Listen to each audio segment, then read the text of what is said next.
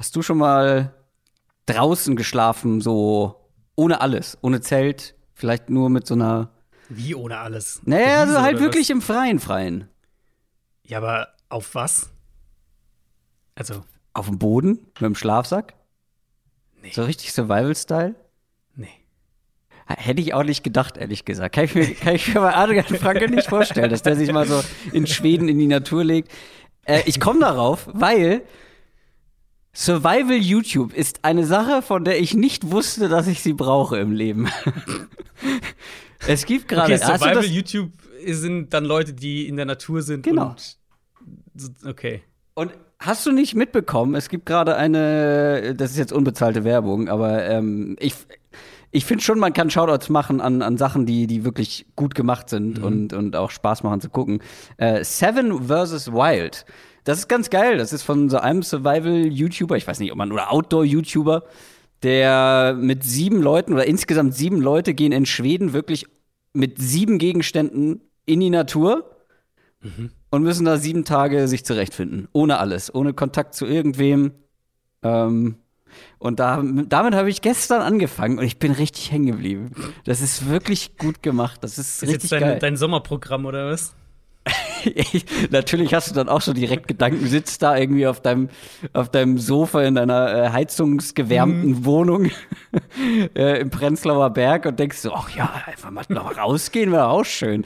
Aber dann im selben Ja. Moment denke ich, oh, muss das kalt sein. Da regnet es auch die ganze Zeit. Und weißt du, die haben, äh, die haben kaum was dabei. Und, aber es ist, es ist geil, kann ich empfehlen. Kann ich empfehlen.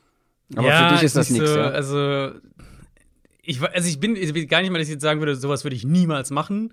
Ähm, aber es ist mehr so, sowas packt mich irgendwie nicht. Also, also dabei Leuten zuzuschauen. Das ist irgendwie, das gab's doch auch früher schon mal, dieses Survival, also damals noch im, im Fernsehen, im In diesem linearen Fernsehen. Äh, ähm, da gab es doch auch schon solche, solche Survival-Show-Dinger. Ähm, Ja, aber das ist irgendwie das so- realer.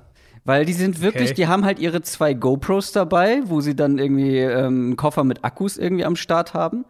Und Mhm. die filmen sich halt die ganze Zeit selber. Das sind auch alles äh, Outdoor und teilweise Survival und, keine Ahnung, Action-YouTuber. Die wissen halt auch, wie man sich vor der Kamera präsentiert und die Sachen dann, zeigt und sich in Szene setzt. Ähm, das wirkt alles realer und da wird auch äh, lange Zeit mal draufgehalten. Also es gibt auch Längen in dieser, in diesem Format. Und das ist aber irgendwie, irgendwie ist es faszinierend. Ähm, ich weiß, dass ich, also ich war ein paar Mal campen und fand es schon kacke.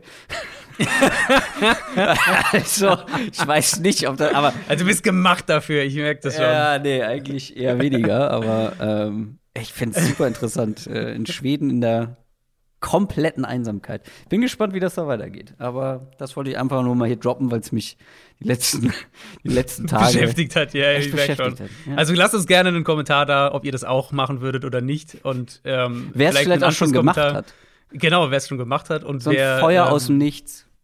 wer müssen die dann auch da also die müssen sich dann auch selbst essen und alles und so weiter holen. Sehe ich das schon? Du bist ganz alleine irgendwo in Schweden. Teilweise sind gesagt, die auf so kleinen. sieben Sachen mitnehmen. Da könnten die ja auch, keine Ahnung, Knäckebrot und äh, was weiß ich was mitnehmen für die sieben Tage. Aber das ist nicht der Fall. Nee, weil die meisten definitiv sieben sinnvollere Sachen haben, um sich sieben Tage lang in der Natur zurechtzufinden. Ja, ja gut, okay. Ja, aber die, Verstehe, ja, viele, okay. viele werden es auch schon gesehen haben. Aber es macht Spaß, das zu gucken. So, komm, jetzt reden wir über äh, Survival of the Fittest in der NFL.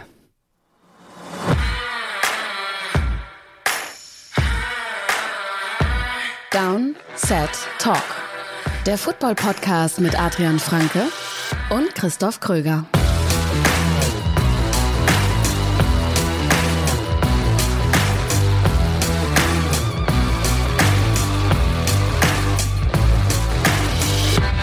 Und damit herzlich willkommen zu einer neuen Folge Downset Talk. Heute am, was haben wir denn? 25. November 2021. Das ist der offizielle NFL-Podcast von The Zone und Spox mit mir, Christoph Kröger und Adrian Franke.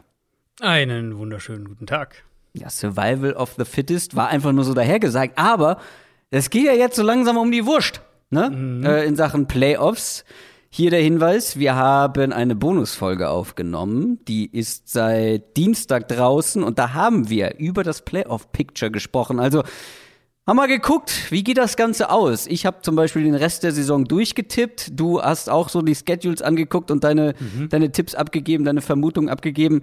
Ja, und wir sprechen darüber, für manche oder für welche Teams es eng werden könnte, wo wir sagen, ah, äh, wenn da jetzt die nächsten ein, zwei Spiele verloren gehen, wird das nichts mehr.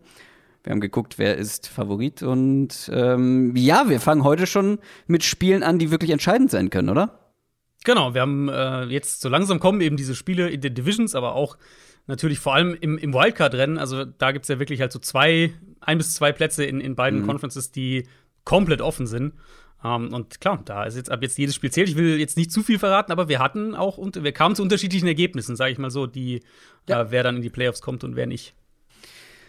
Und es gibt noch eine weitere Bonusfolge, wenn ihr das jetzt gerade hört. Und zwar gibt es ein neues College-Update mit Jan Wegwert und mit dir. Was, ste was steht an diese Woche? Im College Football? Ja, es äh, ist natürlich äh, Rivalry Week, also äh, mhm. wo dann die ganzen großen Rivalitäten ausgetragen werden. Äh, Ohio State, Michigan beispielsweise vielleicht die größte Rivalität im ganzen American Football, könnte man durchaus argumentieren. Ähm, das, da gehen wir natürlich drauf ein, aber wir haben auch so ein bisschen Big Picture wieder drauf geschaut, weil auch im College Football, beziehungsweise da noch mehr als in der NFL, geht es ja jetzt wirklich auf der Schlussspur zu. Sprich, ähm, Playoffs werden jetzt ausgespielt. Also wer in die Playoffs kommt und wir sind so ein bisschen die Szenarien durchgegangen. Wer könnte mhm. dann noch reinkommen? Wer, was muss noch passieren, damit XY rein oder rausfällt? Ähm, genau, also ein bisschen Vorschau auf den Spieltag diese Woche, aber auch jetzt auf die ausstehenden Spiele noch. Alabama ist dabei, ja? Nee, noch nicht ganz sicher. Oh. Also die dürfen sich, die haben ein Spiel schon verloren. Ja, das habe ich mitbekommen. Ähm, genau, und spielen noch einmal eben dann höchstwahrscheinlich äh, im, im äh, SEC Championship Game gegen Georgia. Und Georgia ist das dominante Team dieses Jahr. Mhm. Äh, und wenn sie da eine zweite Niederlage kassieren, dann könnte es natürlich Argumente geben zu sagen, naja, hier gibt es aber andere Teams, die haben nur eine oder keine Niederlage. Also Alabama ist noch nicht ganz sicher durch. Georgia ist quasi sicher durch. Das hört ihr auf Patreon zum Beispiel, wenn ihr uns da supportet. Da gibt es alle Bonusfolgen, auch die alten zum Anhören. Oder wenn ihr sagt, ah, Patreon, das ist nicht so meins, äh, ich bleibe lieber auf den Plattformen, in denen ich eh unterwegs bin. Zum Beispiel bei YouTube könnt ihr uns auch unterstützen mit den Kanalmitgliedschaften. Da könnt ihr uns abonnieren und da bekommt ihr seit neuestem auch die aktuellen Bonusfolgen zu hören. Das dazu und ja, wie immer zu Beginn der Folge. Quick Question. Sprechen wir über eine von euch gestellten Fragen. Und zwar, wenn ich euch sage, meine ich eben jene Supporter bei Patreon oder bei YouTube. Da fällt mir auf, ich habe nicht bei YouTube nochmal gefragt. Es tut mir leid, liebe YouTube-Supporter. Äh, ab nächster Woche dann äh, dürft ihr auch wieder mitmachen. Äh, das habe ich eigentlich versprochen. Wir haben aber diesmal eine Frage von Discord mit dabei, von unserem exklusiven Channel. Und zwar von Jona Grö 89. Den Namen habe ich schon, der stellt gute Fragen, der Mann. Den Namen habe ich schon hin und wieder mal gehört, vielleicht in einem Mailback. Und zwar lautet die Frage, welcher Spieler hat in dieser Saison die größte Entwicklung genommen, wo ihr vor der Saison eher skeptisch wart? Ich habe tatsächlich einige Namen im Angebot, die mir da mhm. eingefallen sind. Ähm, deswegen lasse ich dir gerne mal den Vortritt. Vielleicht ist er ja dabei. Also, gut, ich weiß nicht, die Frage ist natürlich, wie skeptisch du bei ihm warst, aber ähm, für mich die Nummer eins muss ja eigentlich Jalen Hurts sein. Weil Jalen Hurts ja. war ein Spieler.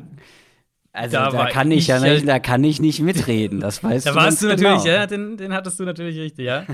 ähm, nein, das war wirklich ein Spieler, bei dem ich skeptisch war und ich denke immer noch, dass er als Passer noch nicht auf dem Level ist, wo du sagst, das ist unser Franchise-Quarterback für die nächsten mhm. 8, 9, 10 Jahre oder was auch immer. Aber man muss halt sagen, wir, wir kommen ja nachher auch auf die Eagles. Die Eagles haben eine klare offensive Identität gefunden und die hängt ja. halt direkt mit Hurts zusammen. Um, und er spielt halt in dieser Rolle, spielt er richtig gut. Und ich, ich denke, so wie ich es aktuell interpretieren würde, kann natürlich noch viel passieren, wissen wir alle, bis zum Draft, dann äh, wird doch wieder viel, werden doch Quarterbacks hochgeredet und so weiter. Und die Eagles werden ja nun mal diese drei Picks haben, die nicht so niedrig sind, wahrscheinlich zumindest einige davon.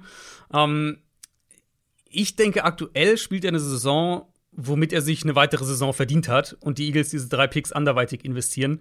Und das hätte ich vor der Saison nicht gedacht. Nee.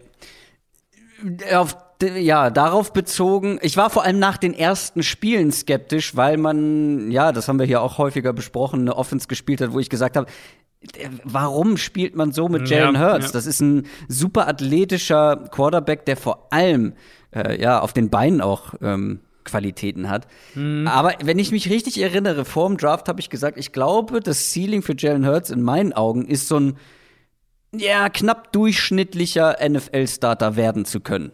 Und ich finde, also das war so ein bisschen meine Erwartungshaltung. Und viel weiter drüber würde ich ihn jetzt nicht sehen. Deswegen ähm, spielt er da für mich jetzt bei der Frage keine, keine große Rolle, weißt du? Also ich glaube, es ist zu nah an dem Ja, dran, ja, ja, was genau, ich eh schon erhofft habe, ja. Genau, du warst ja viel höher bei ihm als ich. Ähm, ja, der war jetzt nicht mit dabei bei meinen drei Kandidaten. Ich nehme mal den, den ich hier ganz oben habe, weil ich war wirklich skeptisch. Ich wusste, dass er ein guter Running Back ist und ich wusste auch, dass er ähm, hinter einer Line spielt, wo man ganz gut aussehen kann. Ich dachte aber, es gibt ein viel größeres Committee. Ich dachte, die Offense wird insgesamt nicht mehr so aussehen wie letztes Jahr und darunter wird auch seine Performance leiden. Aber was Jonathan Taylor gerade macht, ist, ist wirklich, also na klar, die, die, die Offensive Line blockt wahnsinnig gut.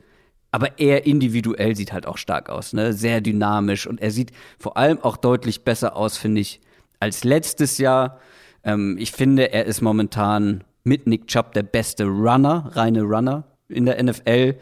Und da war ich doch deutlich skeptischer. Das ist jetzt keine, ähm, nicht komplett unerwartet, weil man hat schon viel von ihm erwartet, war ja ähm, auch einer der Top Running Backs in seinem Jahrgang. Aber ich glaube zum Beispiel, ich hatte ihn nur auf, auf drei vorm Draft. Und ähm, momentan sieht er wie der Beste von den Running Backs aus, die in dem Jahrgang gedraftet wurden. Dementsprechend hat er mich schon überrascht.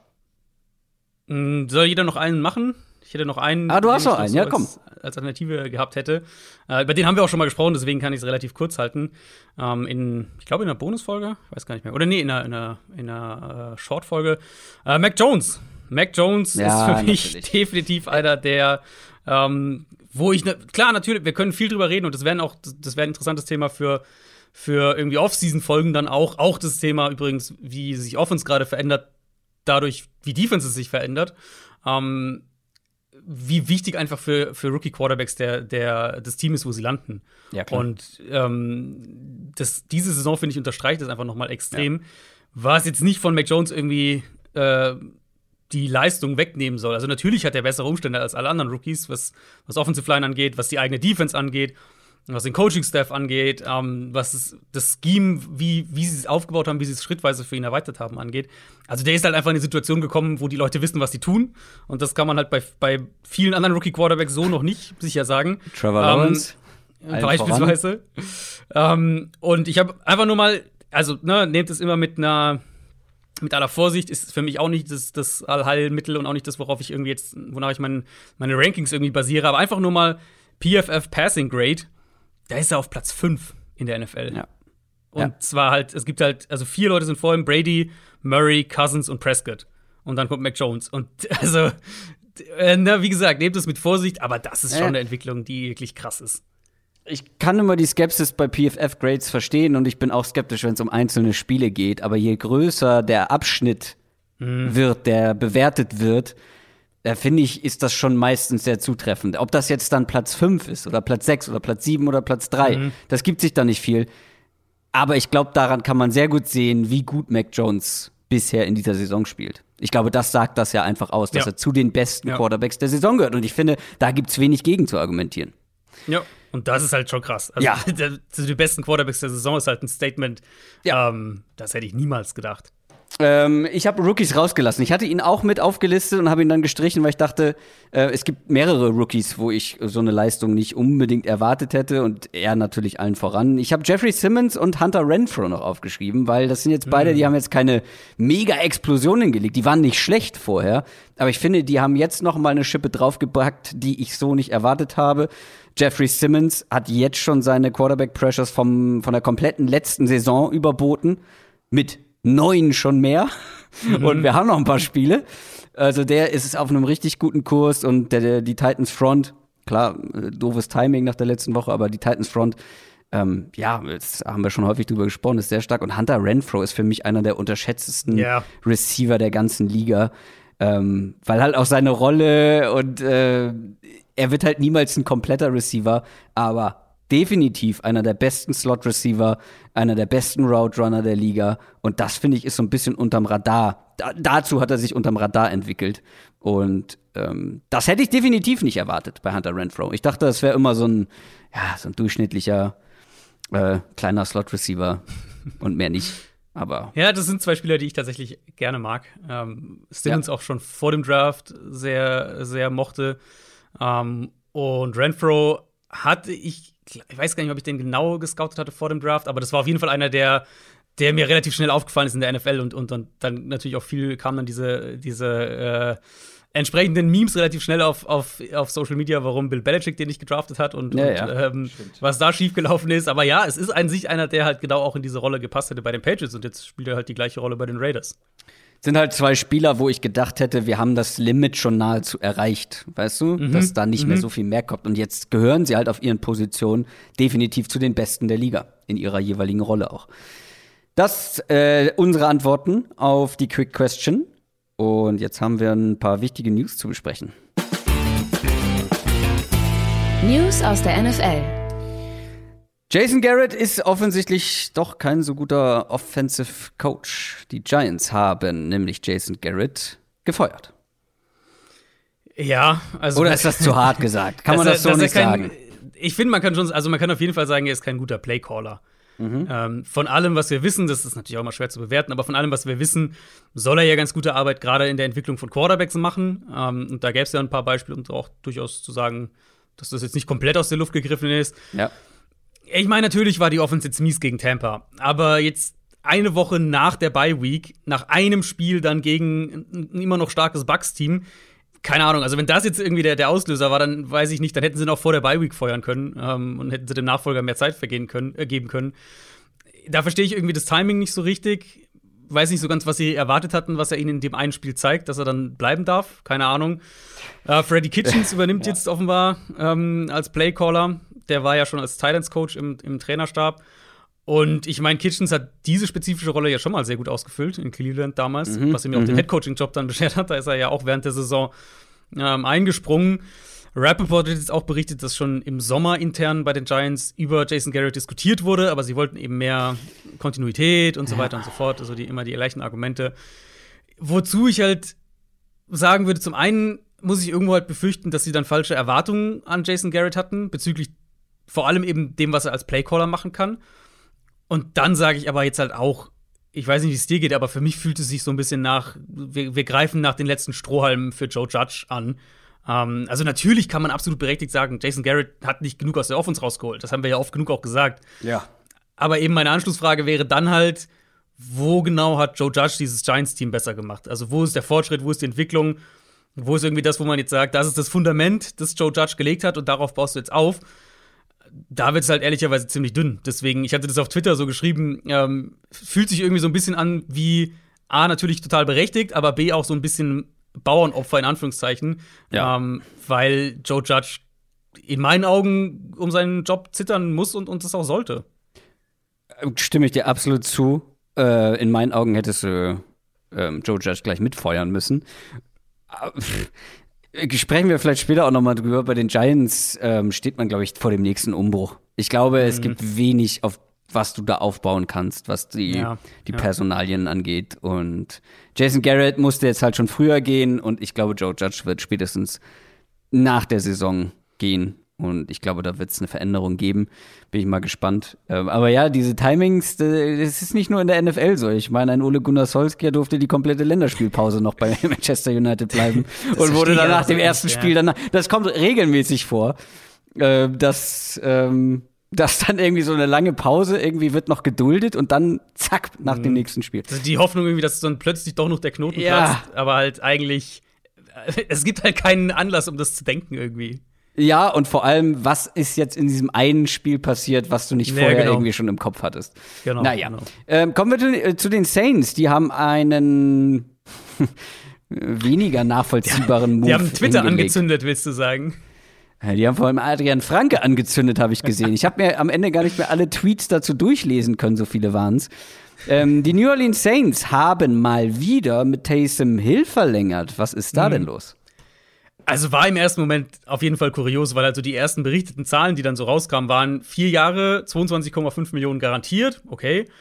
Kann zwischen 40 und 95 Millionen Dollar wert sein. Also 95 Millionen Dollar, bitte was? äh, wovon reden wir hier?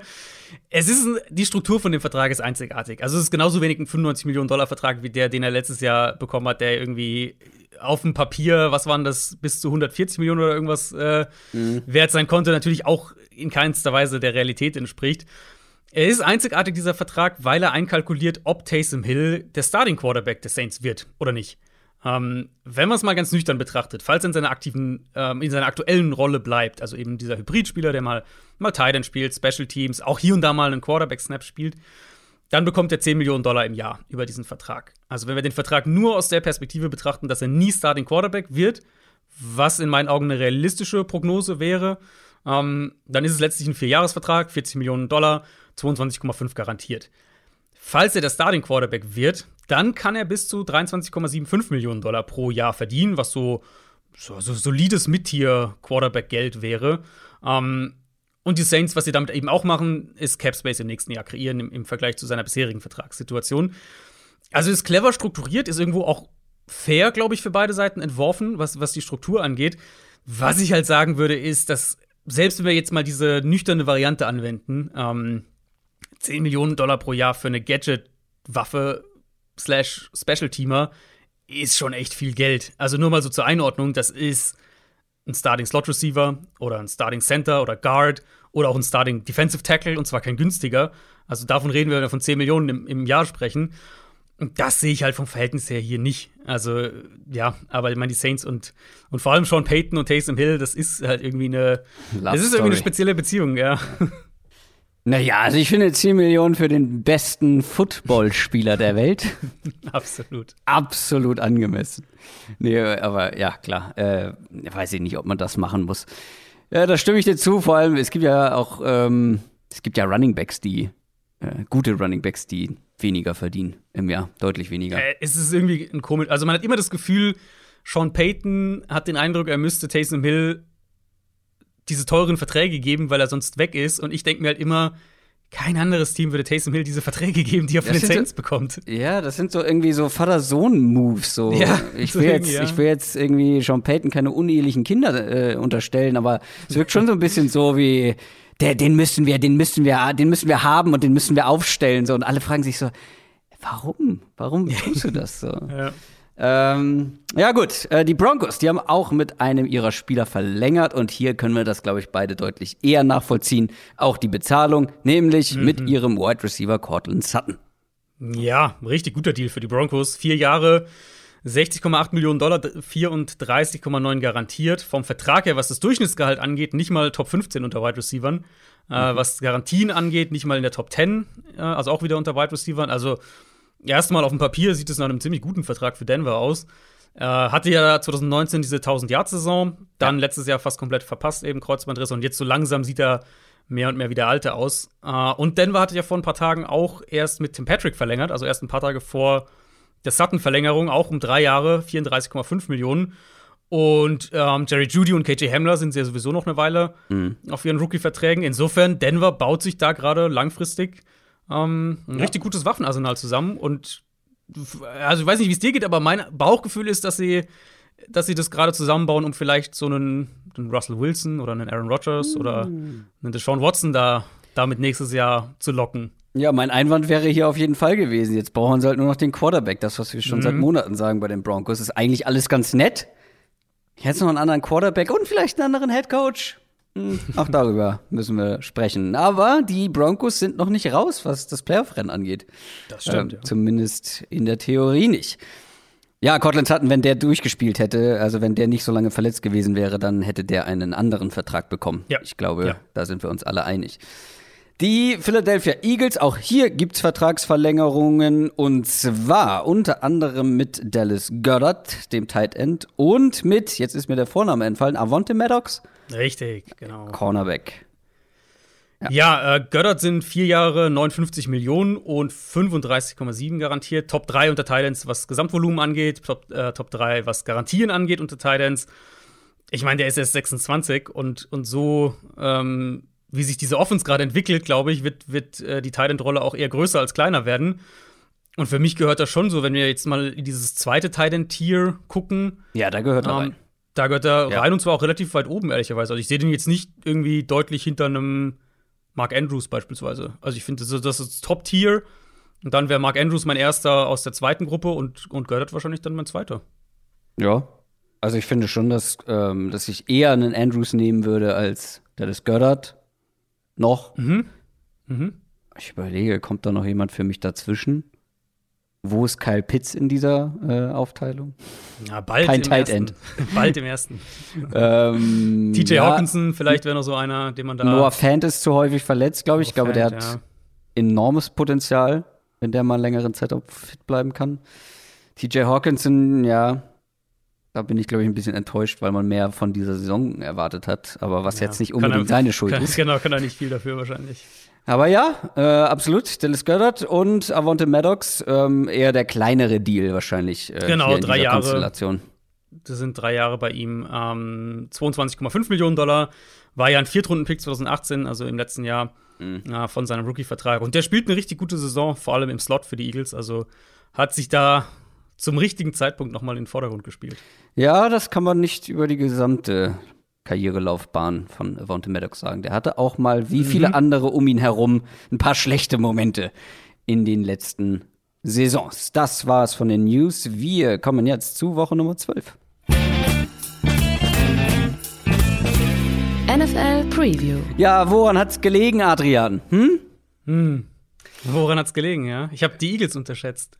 Du hast die Eagles unterschätzt, aber da muss ich dazu sagen, dass ich ja, glaube ich, auch. Ich hatte auf jeden Fall dem, bei dem Spiel ein WHG-Option mir notiert. Ähm, also ich hätte da, glaube ich, auch auf die Saints getippt. Ähm, ja, war dann nix, aber ich lag auch daneben. Also äh, wir bekleckern uns nicht gerade mit Ruhm in den letzten Wochen. Ich hatte Ich die halt- Cowboys. Ja, gut, das war natürlich, ja. Okay. Äh, jetzt, ja, wir hätten beide die Vikings nehmen müssen. beide die Vikings sehen müssen, genau, auf die wir eigentlich, wo wir beide, wir haben ja sogar, also Ja. ich habe auf sie getippt, du hast glaube ich auch auf sie getippt, Ja. gell? Ähm, Ja, ja. Wir haben nur gesagt, wir nehmen ein anderes Team, aber ja. Ich habe Naja. ges hab gesagt, die Vikings können das gewinnen, aber ich war mir bei den Cowboys sicherer. Des nur deswegen. Du hast ja aus irgendwelchen äh, abergläubischen Gründen die Vikings nicht genommen. Emotionale Gründe, emotionale Gründe. Ja, ähm, und ich habe einfach gesagt, die Cowboys, das ist, ist auch klar, dass die Cowboys gewinnen. Äh, 4 zu 3 steht es nach wie vor.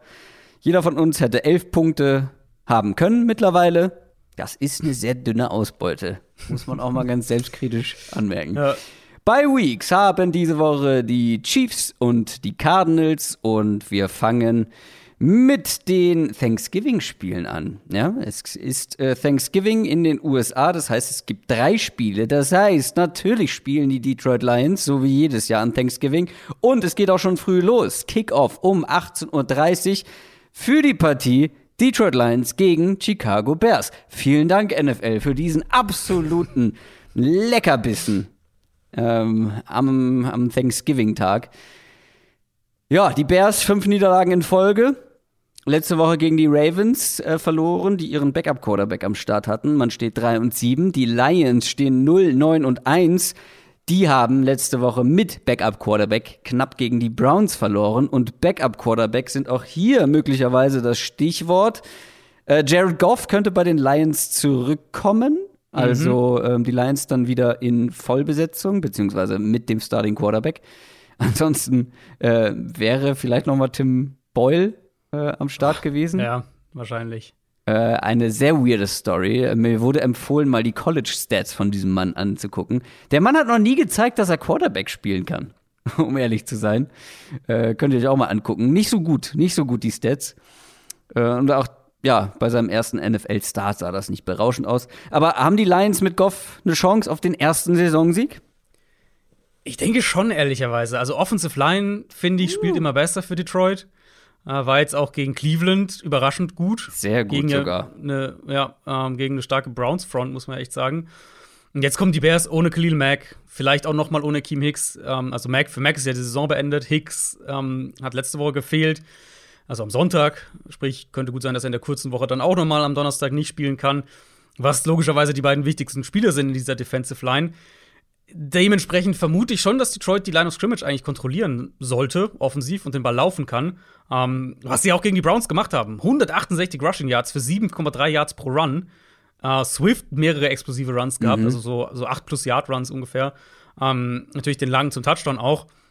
Das ist halt, also das ist schon stark. Jetzt mal ganz, ganz, ähm, ganz ehrlich gesagt, das ist eine gute, das ist wirklich eine gute Ausbeute gegen eine, eine gute Browns Defense.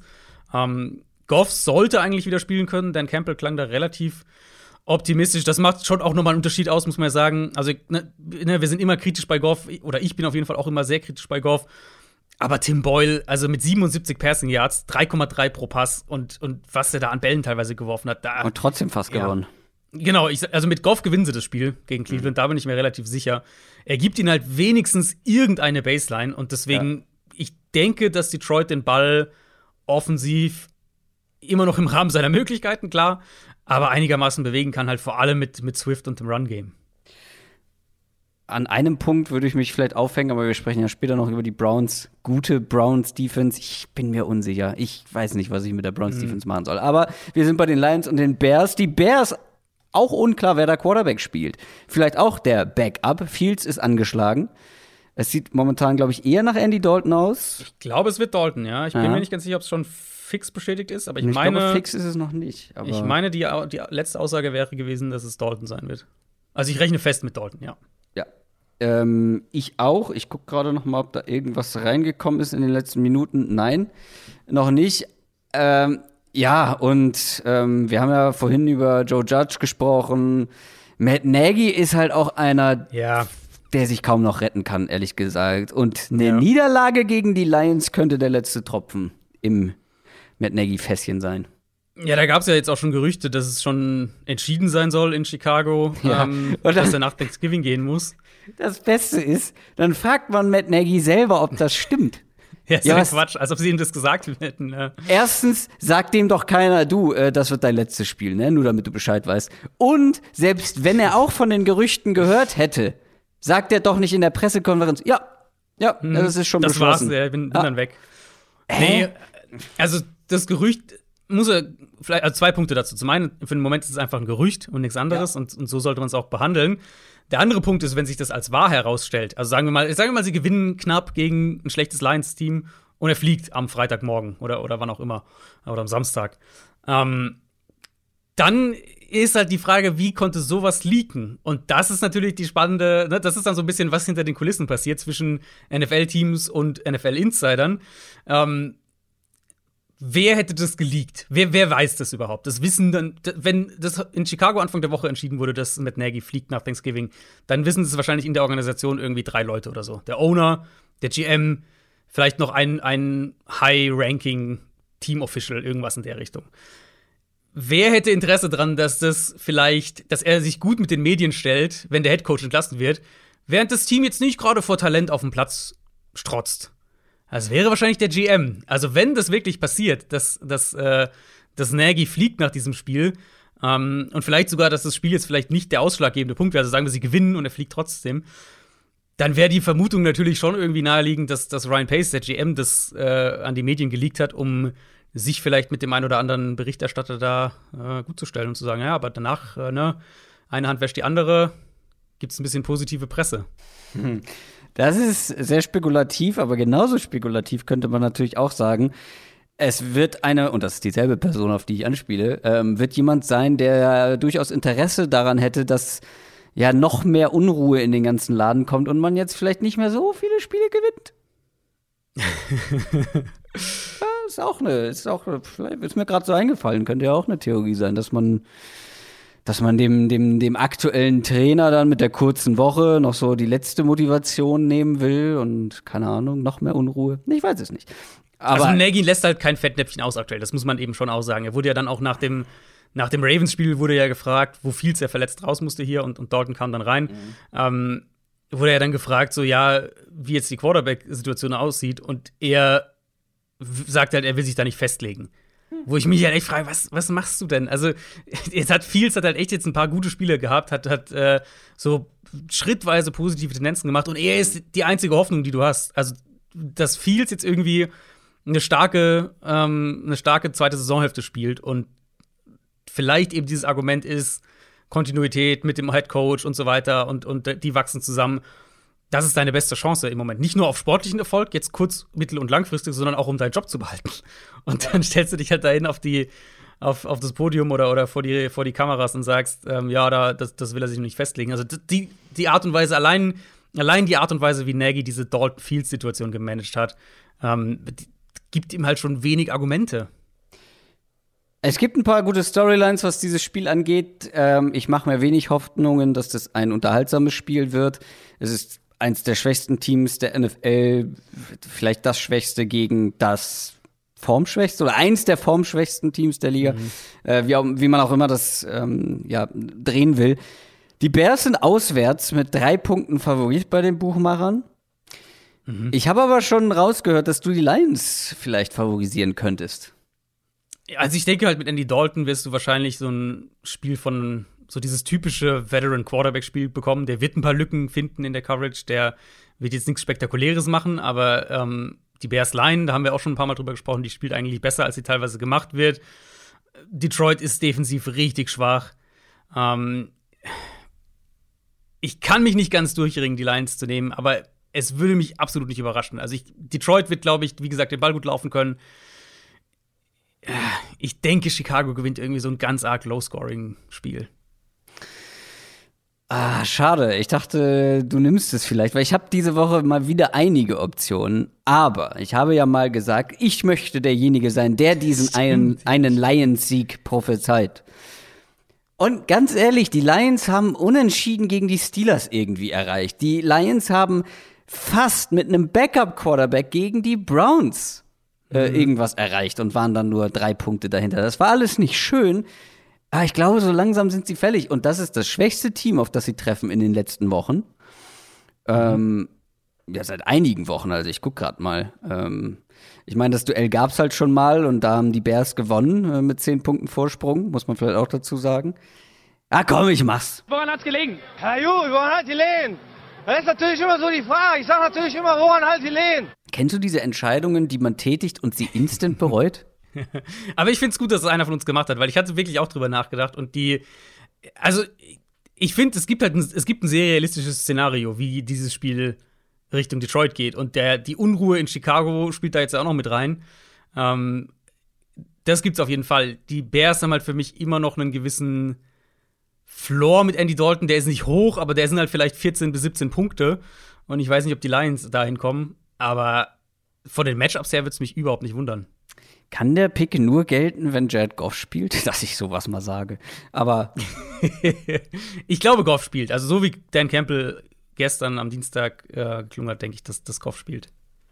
Es ist Lions-Tag, es ist äh, Thanksgiving und äh, dann noch Thanksgiving-Wunder, ja. ja. Ja, eben.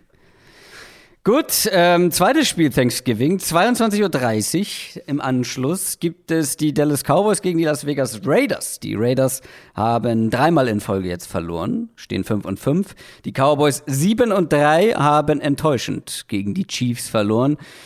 Wir müssen über die Cowboys Offense sprechen. Das ist ein ganz schönes Auf und Ab die letzten Wochen. Ich habe mal so in mhm. meinem Notizbüchlein geblättert. Äh, da gibt's quasi nur so zwei Notizen immer zu dieser Offense. Entweder richtig gut oder irgendwie nicht gut. Also so, also so ein Dazwischen gibt's irgendwie nicht. Ähm, da hatte man gegen die Patriots Mühe, gegen Denver sah man nicht gut aus. Und dann gibt's so ein Bounceback gegen die Falcons und man denkt so, ja, alles wieder okay. Und dann gegen die Chiefs ging gar nichts mehr. Und mhm. ja, da fehlen jetzt ein paar Leute, da haben auch dann im Laufe des Spiels ein paar Leute gefehlt. Also Murray Cooper war nicht mit dabei, CD Lamb musste irgendwann raus. Das sind natürlich wichtige Playmaker, aber auch als CD Lamb zum Beispiel noch drin war, war es ja nicht berauschend. Und ja, jetzt ist die Frage, finden Sie wieder zurück in die Spur gegen eine nicht so gute Raiders Defense? Ja, ich denke, dass es das Matchup ihnen deutlich mehr liegen wird. Also, was ist passiert gegen die Chiefs? Gegen die Chiefs, zum einen war Prescott's Downfield Passing Game war furchtbar. Und zwar natürlich dann an irgendeinem Punkt liegt es auch an den Receivern, klar.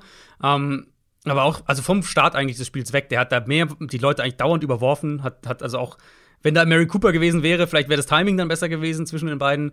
Aber der hat Bälle halt geworfen, die dann auch Murray Cooper nicht gefangen hätte, weil er halt irgendwie zwei Meter vor ihm runterkommt. Ähm, solche waren mehrfach drin, da ging halt wirklich nichts. Und dann, der andere Faktor war dann eben, die Chiefs haben es defensiv unfassbar gut gespielt. Und zwar mit einer Mischung aus Blitzing, dass sie wirklich aggressiv waren, und Pressure-Paketen. Also, dass sie Sachen gezeigt haben, dass sie Blitzer gezeigt haben und dann doch nur mit vier gekommen sind. Ähm, Chris Jones natürlich ein, ein Monsterspiel hatte. Tyron Smith hat überall gefehlt bei den Cowboys. Da haben wir jetzt auch schon ein paar Mal drüber gesprochen. Wenn der nicht spielt, ist es einfach eine andere Offensive Line. Und so kamen sie halt immer wieder durch, auf verschiedene Art und Weise und, und haben das defensiv schematisch einfach unheimlich gut gespielt. Und jetzt haben wir gerade letzte Woche drüber gesprochen, nachdem, ähm, nachdem die äh, Raiders gegen die Chiefs gespielt hatten wie klar halt diese Raiders Defense eigentlich innerhalb ihrer Struktur spielt. Also, ne, Single High Coverage, Zone, der Foreman Rush davor, ohne Blitzing, also viel, viel, viel, viel weniger komplex und schwer lesbar und, und schwer zu erkennen als das, was die Chiefs da gemacht haben. Ähm, und das, also ne, das ist ja ein maßgeblicher Grund dafür, wie diese Defense funktioniert. Mit, mit Tempo, mit den beiden Edge Rushern, die Druck machen und mit ein paar guten Verpflichtungen auch und, und Neuzugängen, vor allem in der Secondary. Das ist halt hier, glaube ich, ein schwierigeres Matchup für die Raiders nochmal ähm, und für die Cowboys ein deutlich angenehmeres, weil halt die Cowboys wissen werden, wie sie die angreifen können. Also du, du, du weißt halt viel besser, was dich erwartet bei jedem Snap, als, was, als jetzt gegen die Chiefs. Ähm, der Fall war, Tyron Smith sollte zurückkommen, Amari Cooper wird nicht spielen. Äh, CD Lamb könnte vielleicht, aber der hat ja eine Gehirnerschütterung, das heißt, mhm. logischerweise mit der kurzen Woche wird eng. Der hat aber eine Chance, dass er spielen kann. Mhm. Ich denke, wenn wir die Cowboys Line in ihrer Bestbesetzung bekommen, die Raiders werden das nicht so aggressiv spielen wie die Chiefs. Die werden nicht da mit Blitzpaketen und versuchen und, und Rusher antäuschen und dann bringen sie auch mal fünf oder sechs und dann bringen sie vier, aber aus unerwarteten Richtungen und so weiter. Das ist nicht der Stil der Raiders einfach. So spielen die nicht. Und deswegen denke ich, dass die Cowboys da mit Tyron Smith zurück an der Line of Scrimmage deutlich besser spielen werden. Und dann halt der andere Punkt, Kellen Moore und, und Dak Prescott, die wissen eben, wie gesagt, was sie defensiv bekommen diese Woche. Und da erwarte ich schon, dass sie mehr Antworten finden, weil da hat es mir auch dann ein bisschen gefehlt irgendwo mhm. gegen die Chiefs, dass man da sagt, okay, wo, wo setzen sie schematisch an, wie kreieren sie vielleicht hier und da mal ein paar Plays. Ähm, das wird hier, denke ich, wieder anders sein. Natürlich hofft man dann, also ohne CD, wenn CD Lamp auch ausfällt, dann wird es natürlich schon irgendwann dünn, was die, was die Optionen im Passspiel angeht. Ähm, trotzdem denke ich, dass die Cowboys rein strukturell, und das fängt dann vielleicht auch einfach an mit dem Run-Game für sie in dem Spiel, den Ball deutlich besser bewegen kann. Ja, ähm, ich meine, Michael Gallup ist ja wieder fit. Mhm. Und ähm, Wilson, Cedric Wilson mhm. hat eine ganz gute Figur gemacht. Dalton Schulz ist da. Pollard ähm, kriegst du dann vielleicht Pollard, mehr äh, im Slot noch, ja. wenn, wenn Lamb nicht spielen kann. Also da ist immer, da ist, das haben wir ja mehrfach gesagt, da ist auch Tiefe vorhanden bei den Cowboys. Und ja, selbst wenn da alle ausfallen, ist das jetzt keine, sind das jetzt keine unbrauchbaren Playmaker. Die Raiders Offense auf der anderen Seite die bekommen den Schalter nicht mehr so umgelegt. Die Saison mhm. wirkt so ein bisschen vorbei nach dem starken Start. Ähm, für mich persönlich war es eine Frage der Zeit, aber ähm, das sah natürlich jetzt die letzten drei Spiele gar nicht gut aus. Und es gibt ja. leichtere Aufgaben als diese Dallas Defense aktuell. Ja, vor allem wieder, wir haben letzte Woche hatten wir so oft, weil Matchups war ja unser Schlagwort. Ähm, mhm. Vor allem eben, wenn du auf ein Team triffst, das dir halt in Line of Scrimmage wieder Probleme bereiten kann. Und das können die Cowboys aktuell. Und wenn es mit Micah Parsons ist, der halt wirklich als Edge Rusher richtig gut aussieht. Ich habe ja. das Spiel gegen die Chiefs mir gestern noch mal noch mal komplett einzeln angeschaut und der hat halt echt, also der kommt halt wirklich eng da, dippt unter dem Tackle durch und, und kommt da zum Quarterback. Sieht, also wenn du mir jetzt einfach nur das ohne Trikot zeigen würdest und sagen würdest, hier, das ist ein Edge Rusher, dann würde ich es dir sofort glauben. Mhm. Ähm, also das sieht schon echt gut aus und Offensive Line für die Raiders war jetzt auch gegen die Bengals nicht gut. Carr viel unter Druck, vertikales Passspiel haben wir ja drüber gesprochen, ohne Henry Rux. Das, das ist im Moment einfach nicht da und dann, dann wird es halt auch schwieriger, die Räume ähm, underneath zu finden mit, mit eben Renfro, mit Darren Waller. Die Cowboys sollten eigentlich Derek Carr auch unter Druck setzen können und klar, dann kriegst du ein paar Completions zu Waller, zu Renfro, aber halt nicht in dem Ausmaß, dass es dich dann zwangsläufig schlägt, solange du selbst offensiv einigermaßen punktest. Und ich könnte mir sogar vorstellen, dass es dann ein bisschen defensiveres Spiel insgesamt wird. Aber die Cowboys sollten den Ball gut laufen können und dann wird das auch wieder für sie, glaube ich, ein einfacheres Spiel. Offensiv und defensiv, ja, im Moment hat man schon so ein bisschen den Eindruck, als würden die Raiders da äh, ein bisschen auseinanderfallen. Ich finde schon, dass die Cowboys Offense, wenn äh, Cooper und Lamb beide nicht mit dabei sind und man jetzt auch schon mehrfach gesehen hat, dass diese Offense nicht wie selbstverständlich funktioniert, dass mhm. es so ein bisschen eine Wundertüte ist, aber ich glaube, dass diese Wundertüte ähm, ja reichen wird, für die Raiders aktuell. Die Raiders werden, glaube ich, offensiv nicht so viel zugange bekommen ähm, und defensiv weiß man ja, was ich von der Secondary allen voran halte. Und ich glaube halt auch, dass ihre Stärke, der Pass Rush, hier so ein bisschen neutralisiert wird. Und dann wird schwierig. Dallas ja, ist mit genau. siebeneinhalb genau. Punkten zu Hause Favorit und ja, finde ich angemessen. Ohne CD Lamb sind mir, glaube ich, siebeneinhalb zu viel. Mhm. Aber ich sehe sie auch als, als relativ. Ich glaube, das wird ein Spiel, was Dallas halt relativ ungefährdet vielleicht gewinnt. Nicht unbedingt spektakulär, dass jetzt irgendwie 30-10 gewinnen oder so. Aber ähm, vielleicht auf eine Art und Weise, dass man nie so richtig den Eindruck hat, das kippt jetzt irgendwie. Kommen wir zum letzten Thanksgiving-Spiel. In der Nacht auf Freitag um 2.30 Uhr geht's los zwischen den New Orleans Saints und den Buffalo Bills. Die Bills stehen 6 und 4, nachdem sie die Colts, ähm, nee, nachdem sie von den Colts geschlagen wurden. So rum. Und die Saints haben dreimal in Folge jetzt verloren, stehen 5 und 5. Beide Teams haben ein bisschen was gut zu machen. Vor allem aber natürlich die Bills. Das ist so ein bisschen ähnlich wie bei den Cowboys, über die wir gerade gesprochen haben. Äh, gerade wenn, wenn wir auf die Offense schauen. Weil das ist jetzt nicht das erste Mal, dass die Bills Offense nicht gut aussah diese, diese Saison. Auch hier vor zwei Wochen irgendwie Bounceback und man dachte, jo, läuft wieder. Dann aber wieder ein Einbruch. Josh Allen ist nicht ganz unschuldig an der ganzen Thematik. Aber ja, ist es Josh Allen oder was sind noch andere Probleme, die da aktuell bei den Bills ähm, herrschen, ähm, die man eigentlich, ähm, also die Saints Defense auch hier schwierig, weil ich würde sagen, eigentlich sind, ist die Saints Defense ganz gut, auch wenn sie gestern, gestern, letzte Woche von den Eagles aufgefressen wurden. Mhm. Ich weiß überhaupt nicht so, was ich von diesem Matchup erwarten soll. Also das Ding mit der Bills Offense, ich hatte ja nach dem, ähm, nach diesem 6 zu 9 gegen Jacksonville, hatte ich das ja schon gesagt, und das galt auch gegen Miami die Woche davor und, und auch mhm. gegen die Jets und jetzt auch wieder gegen die Colts.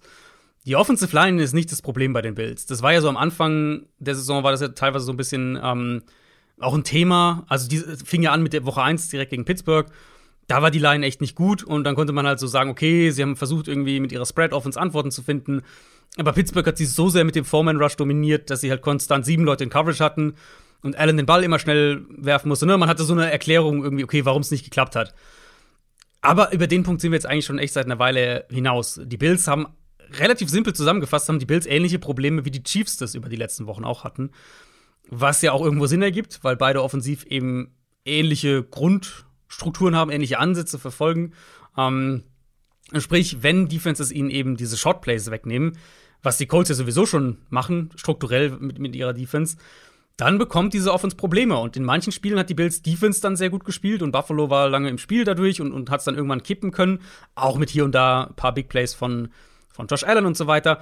Aber es fehlt so ein bisschen der konstante Motor in der Offense. Und das liegt auch daran, dass Josh Allen eben ein bisschen das, worüber wir halt bei Mahomes auch gesprochen haben, dass Josh Allen nicht der Quarterback ist, unbedingt der ähm, so eine konstante Kurzpass-Offense aufzieht. Mhm. Und dann haben sie halt nicht das Run-Game, um das zu ergänzen. Und das ist auch nicht so in ihrer DNA drin. Und das ist ja auch so ein Teil von der Chiefs-Problematik. Die Chiefs werden, äh, werden da jetzt nach und nach besser und, und finden da bessere Zugänge zum Spiel, weil die Bills sind da irgendwie noch nicht.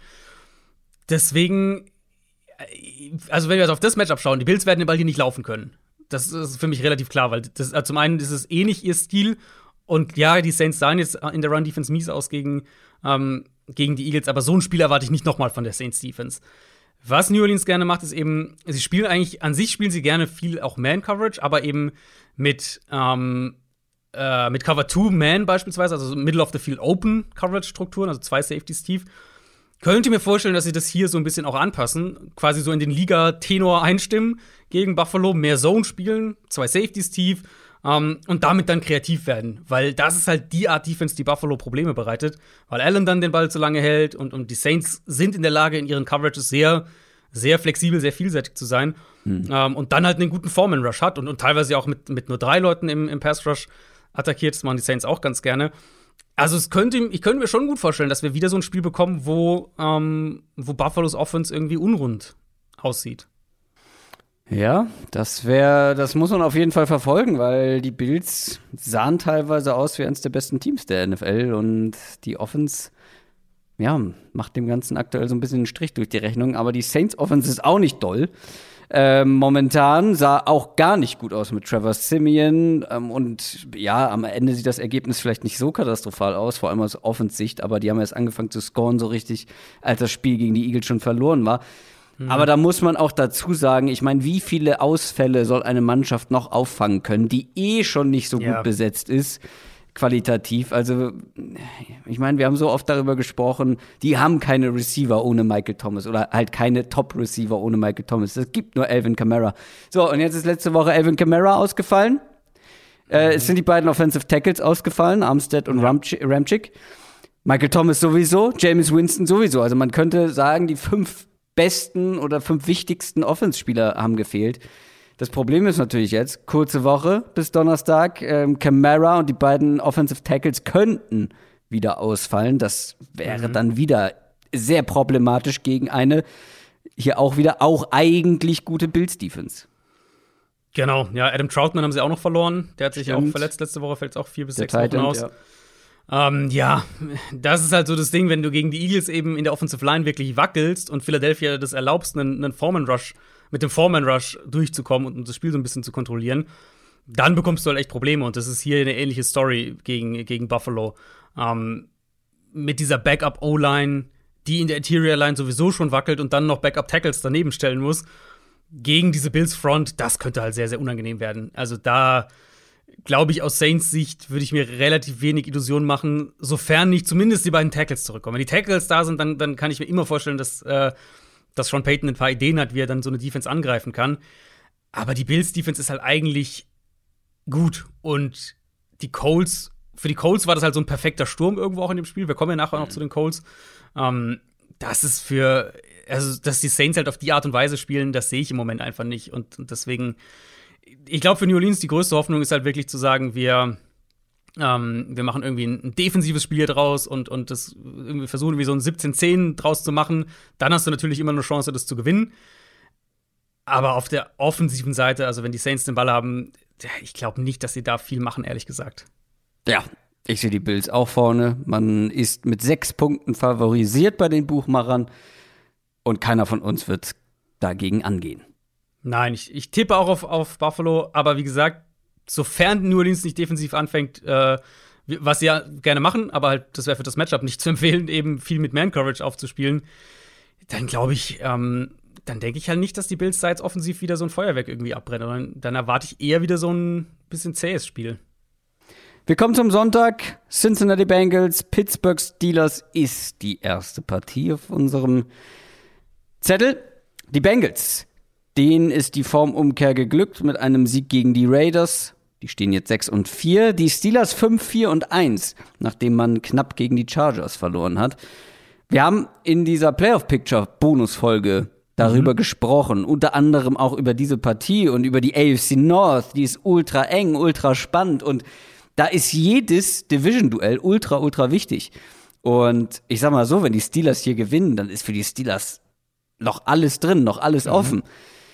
Das erste Spiel zwischen diesen beiden Mannschaften in der Saison haben die Bengals allerdings gewonnen mit 24 zu 10. Seitdem, finde ich, hat sich bei den Steelers so ein bisschen was getan. Also letzte Woche war verkehrte Welt bei den Steelers. Die Defense mehr die Schwachstelle und die Offense. Also kann jetzt nicht sagen, dass man wegen der Offense verloren hat. Und das ist nicht immer der Fall gewesen in diesem Jahr. Die Frage ist, kann man da gegen die Bengals anknüpfen offensiv? Ja, das ist eine gute Frage. Also man muss natürlich aus der anderen Perspektive sehen, die, die, für die Bengals ähm, könnt, ist es halt echt eine Chance, einen Division-Rivalen nicht unbedingt nicht die Saison zu beenden, aber den schon sehr weit zu distanzieren, weil dann äh, ja. hätten die Bengals eben den, den Sweep, hätten den direkten Vergleich gegen Pittsburgh gewonnen und, und äh, würden die sowohl in der Division als auch dann letztlich im Wildcard-Rennen doch ein gutes Stück, ähm, ein gutes Stück zurückwerfen. Also, wenn wir von der Steelers Offense sprechen, ich habe ja die letzten Wochen immer wieder mal gesagt, dass ich finde, die ist auf einem ganz guten Weg. Weil jetzt mhm. immer noch, also das Ceiling für diese Offense ist immer noch relativ niedrig. Aber ich finde, sie machen halt Fortschritte. Das sieht irgendwie mhm. schematisch ein bisschen runder aus. Sie kreieren häufiger offene Receiver, die halt nicht ja. nur irgendwie ein Yard downfield sind, sondern halt auch mal 10, 12. Ähm, hat gegen die Chargers hat es super geklappt. Auch weil die Chargers eben ihnen viele Räume da gegeben haben. Äh, rein, rein von ihren Coverage-Strukturen her. Bengals sind auf jeden Fall flexibler, was das angeht. Im ersten Spiel gegen Pittsburgh haben sie das ähnlich gespielt, viele leichte Boxes. Ähm, viele Two-High-Shells, also zwei Safeties tief vor dem Snap. Und dann aber auch einiges an Man-Coverage mit eingestreut, rotiert gut und auch nach dem Snap dann da raus. Ich denke, der Fokus gegen Pittsburgh sollte auf jeden Fall darauf liegen, ihnen die kurzen Crosser und, und, und Comeback-Routes über die Mitte da wegzunehmen. Ähm, wie, wie, gesagt, Safety dann Post-Snap vielleicht nach vorne rotieren, damit Big Ben idealerweise zum zweiten Read gehen muss. Und gerade das Kurzpassspiel, das war sehr mühsam für Roethlisberger in dem ersten Spiel gegen Cincinnati. Ähm, plus, ich würde, also ich würde auch sagen, Offensive Line insgesamt für Pittsburgh hat sich ein bisschen stabilisiert. Gegen die Chargers hatten sie jetzt dann doch wieder größere Probleme. Bengals Front ist halt immer noch okay. Das heißt, ich kann mir schon vorstellen, dass du nicht unbedingt aus, aus Bengals Sicht jetzt ultra aggressiv spielen musst ich würde eben die Coverage einfach ein bisschen weiter nach vorne verschieben und dann letztlich darauf setzen, dass dein, dein Foreman Rush auch mhm. durchkommt und dann Big Ben dazu zwingen, den Ball halt die halbe Sekunde länger zu halten, was er eh nicht machen will. Ähm, und dann eben darauf bauen, dass dein Pass Rush durchkommt. Apropos Foreman Front, die der Steelers ist eine ganz andere ohne TJ Watt. Ähm, wirklich ein ja. entscheidender Faktor, ja. der nicht mit dabei war. Aber Joe Hayden und Minka Fitzpatrick zum Beispiel haben auch gefehlt. Mhm. Alle drei könnten zurückkommen, sind alle drei fraglich. Stand jetzt, Stand der Aufnahme. Und das wäre, glaube ich, wichtig gegen diese Bengals, weil die wissen mittlerweile ähm, ja auf unterschiedlichen Wegen zu gewinnen. Und also, dass man sich auch, ja, fast so ein bisschen Top-Team-artig sich auch mit weniger guten Auftritten trotzdem am Ende belohnen kann. Also gegen die Raiders, das war ja nicht alles, ähm, ja. das war ja. ja nicht alles toll. So, aber man gewinnt am Ende und man gewinnt am Ende auch deutlich. Und ich glaube, da kommt jede Menge Arbeit auf die Steelers zu. Ja, also Mike Tomlin war am Dienstag optimistisch, was die drei angeht, Watt, Fitzpatrick mhm. und Hayden. Also ich vermute, dass wir die dann auch sehen werden. Wenn er am Dienstag schon optimistisch ist, dann sollte das eigentlich bis Sonntag auch, klappen. Ja. Ähm, ja, das sind natürlich kritische Fragen, weil die haben jetzt nicht nur letzte Woche gefehlt. In dem ersten Spiel gegen die Bengals haben ja sowohl Watt als auch Alex Highsmith, ge Highsmith gefehlt, also die Stimmt, beiden Edge Rusher. Ja. Die waren beide nicht dabei in dem Spiel. Ähm, was halt in dem Woche 3 Spiel auch dann klar sichtbar war, weil, weil also die Bengals haben das sowieso schon so gespielt, dass sie halt den Pass Rush nicht ins Spiel lassen, kommen lassen wollen und mit viel, vielen kurzen Pässen, Burrow ist den Ball da schnell losgeworden, stand dann halt auch sehr wenig unter Druck. Ähm, aber sie haben halt trotzdem aus diesen kurzen, aus dem Kurzpassspiel haben sie halt trotzdem konstant Plays gemacht. Ich habe es nochmal mhm. nachgeschaut, wenn er in dem, in dem Spiel da, in dem Woche 3 Spiel gegen, gegen, gegen Pittsburgh, wenn er den Ball in unter zweieinhalb Sekunden geworfen hat, dann hat er fast elf Yards pro Pass und zwei Touchdowns aufgelegt, ohne Interception. Und mhm. wie gesagt, auch den Ball vergleichsweise tief geworfen im schnellen Passspiel. Das zu unterbinden, das wäre halt sozusagen die Mission, wenn du ähm, deinen Star Safety wieder in der Mitte des Feldes hast und wenn du deinen Nummer 1 Pass Rusher wieder hast.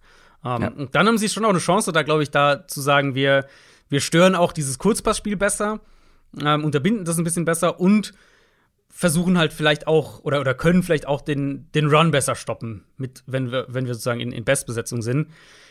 Ja, Burrow war gegen die Raiders jetzt auch echt wieder wackelig. Der hat jetzt ein paar Spiele, wo er so, so up and down ein bisschen war.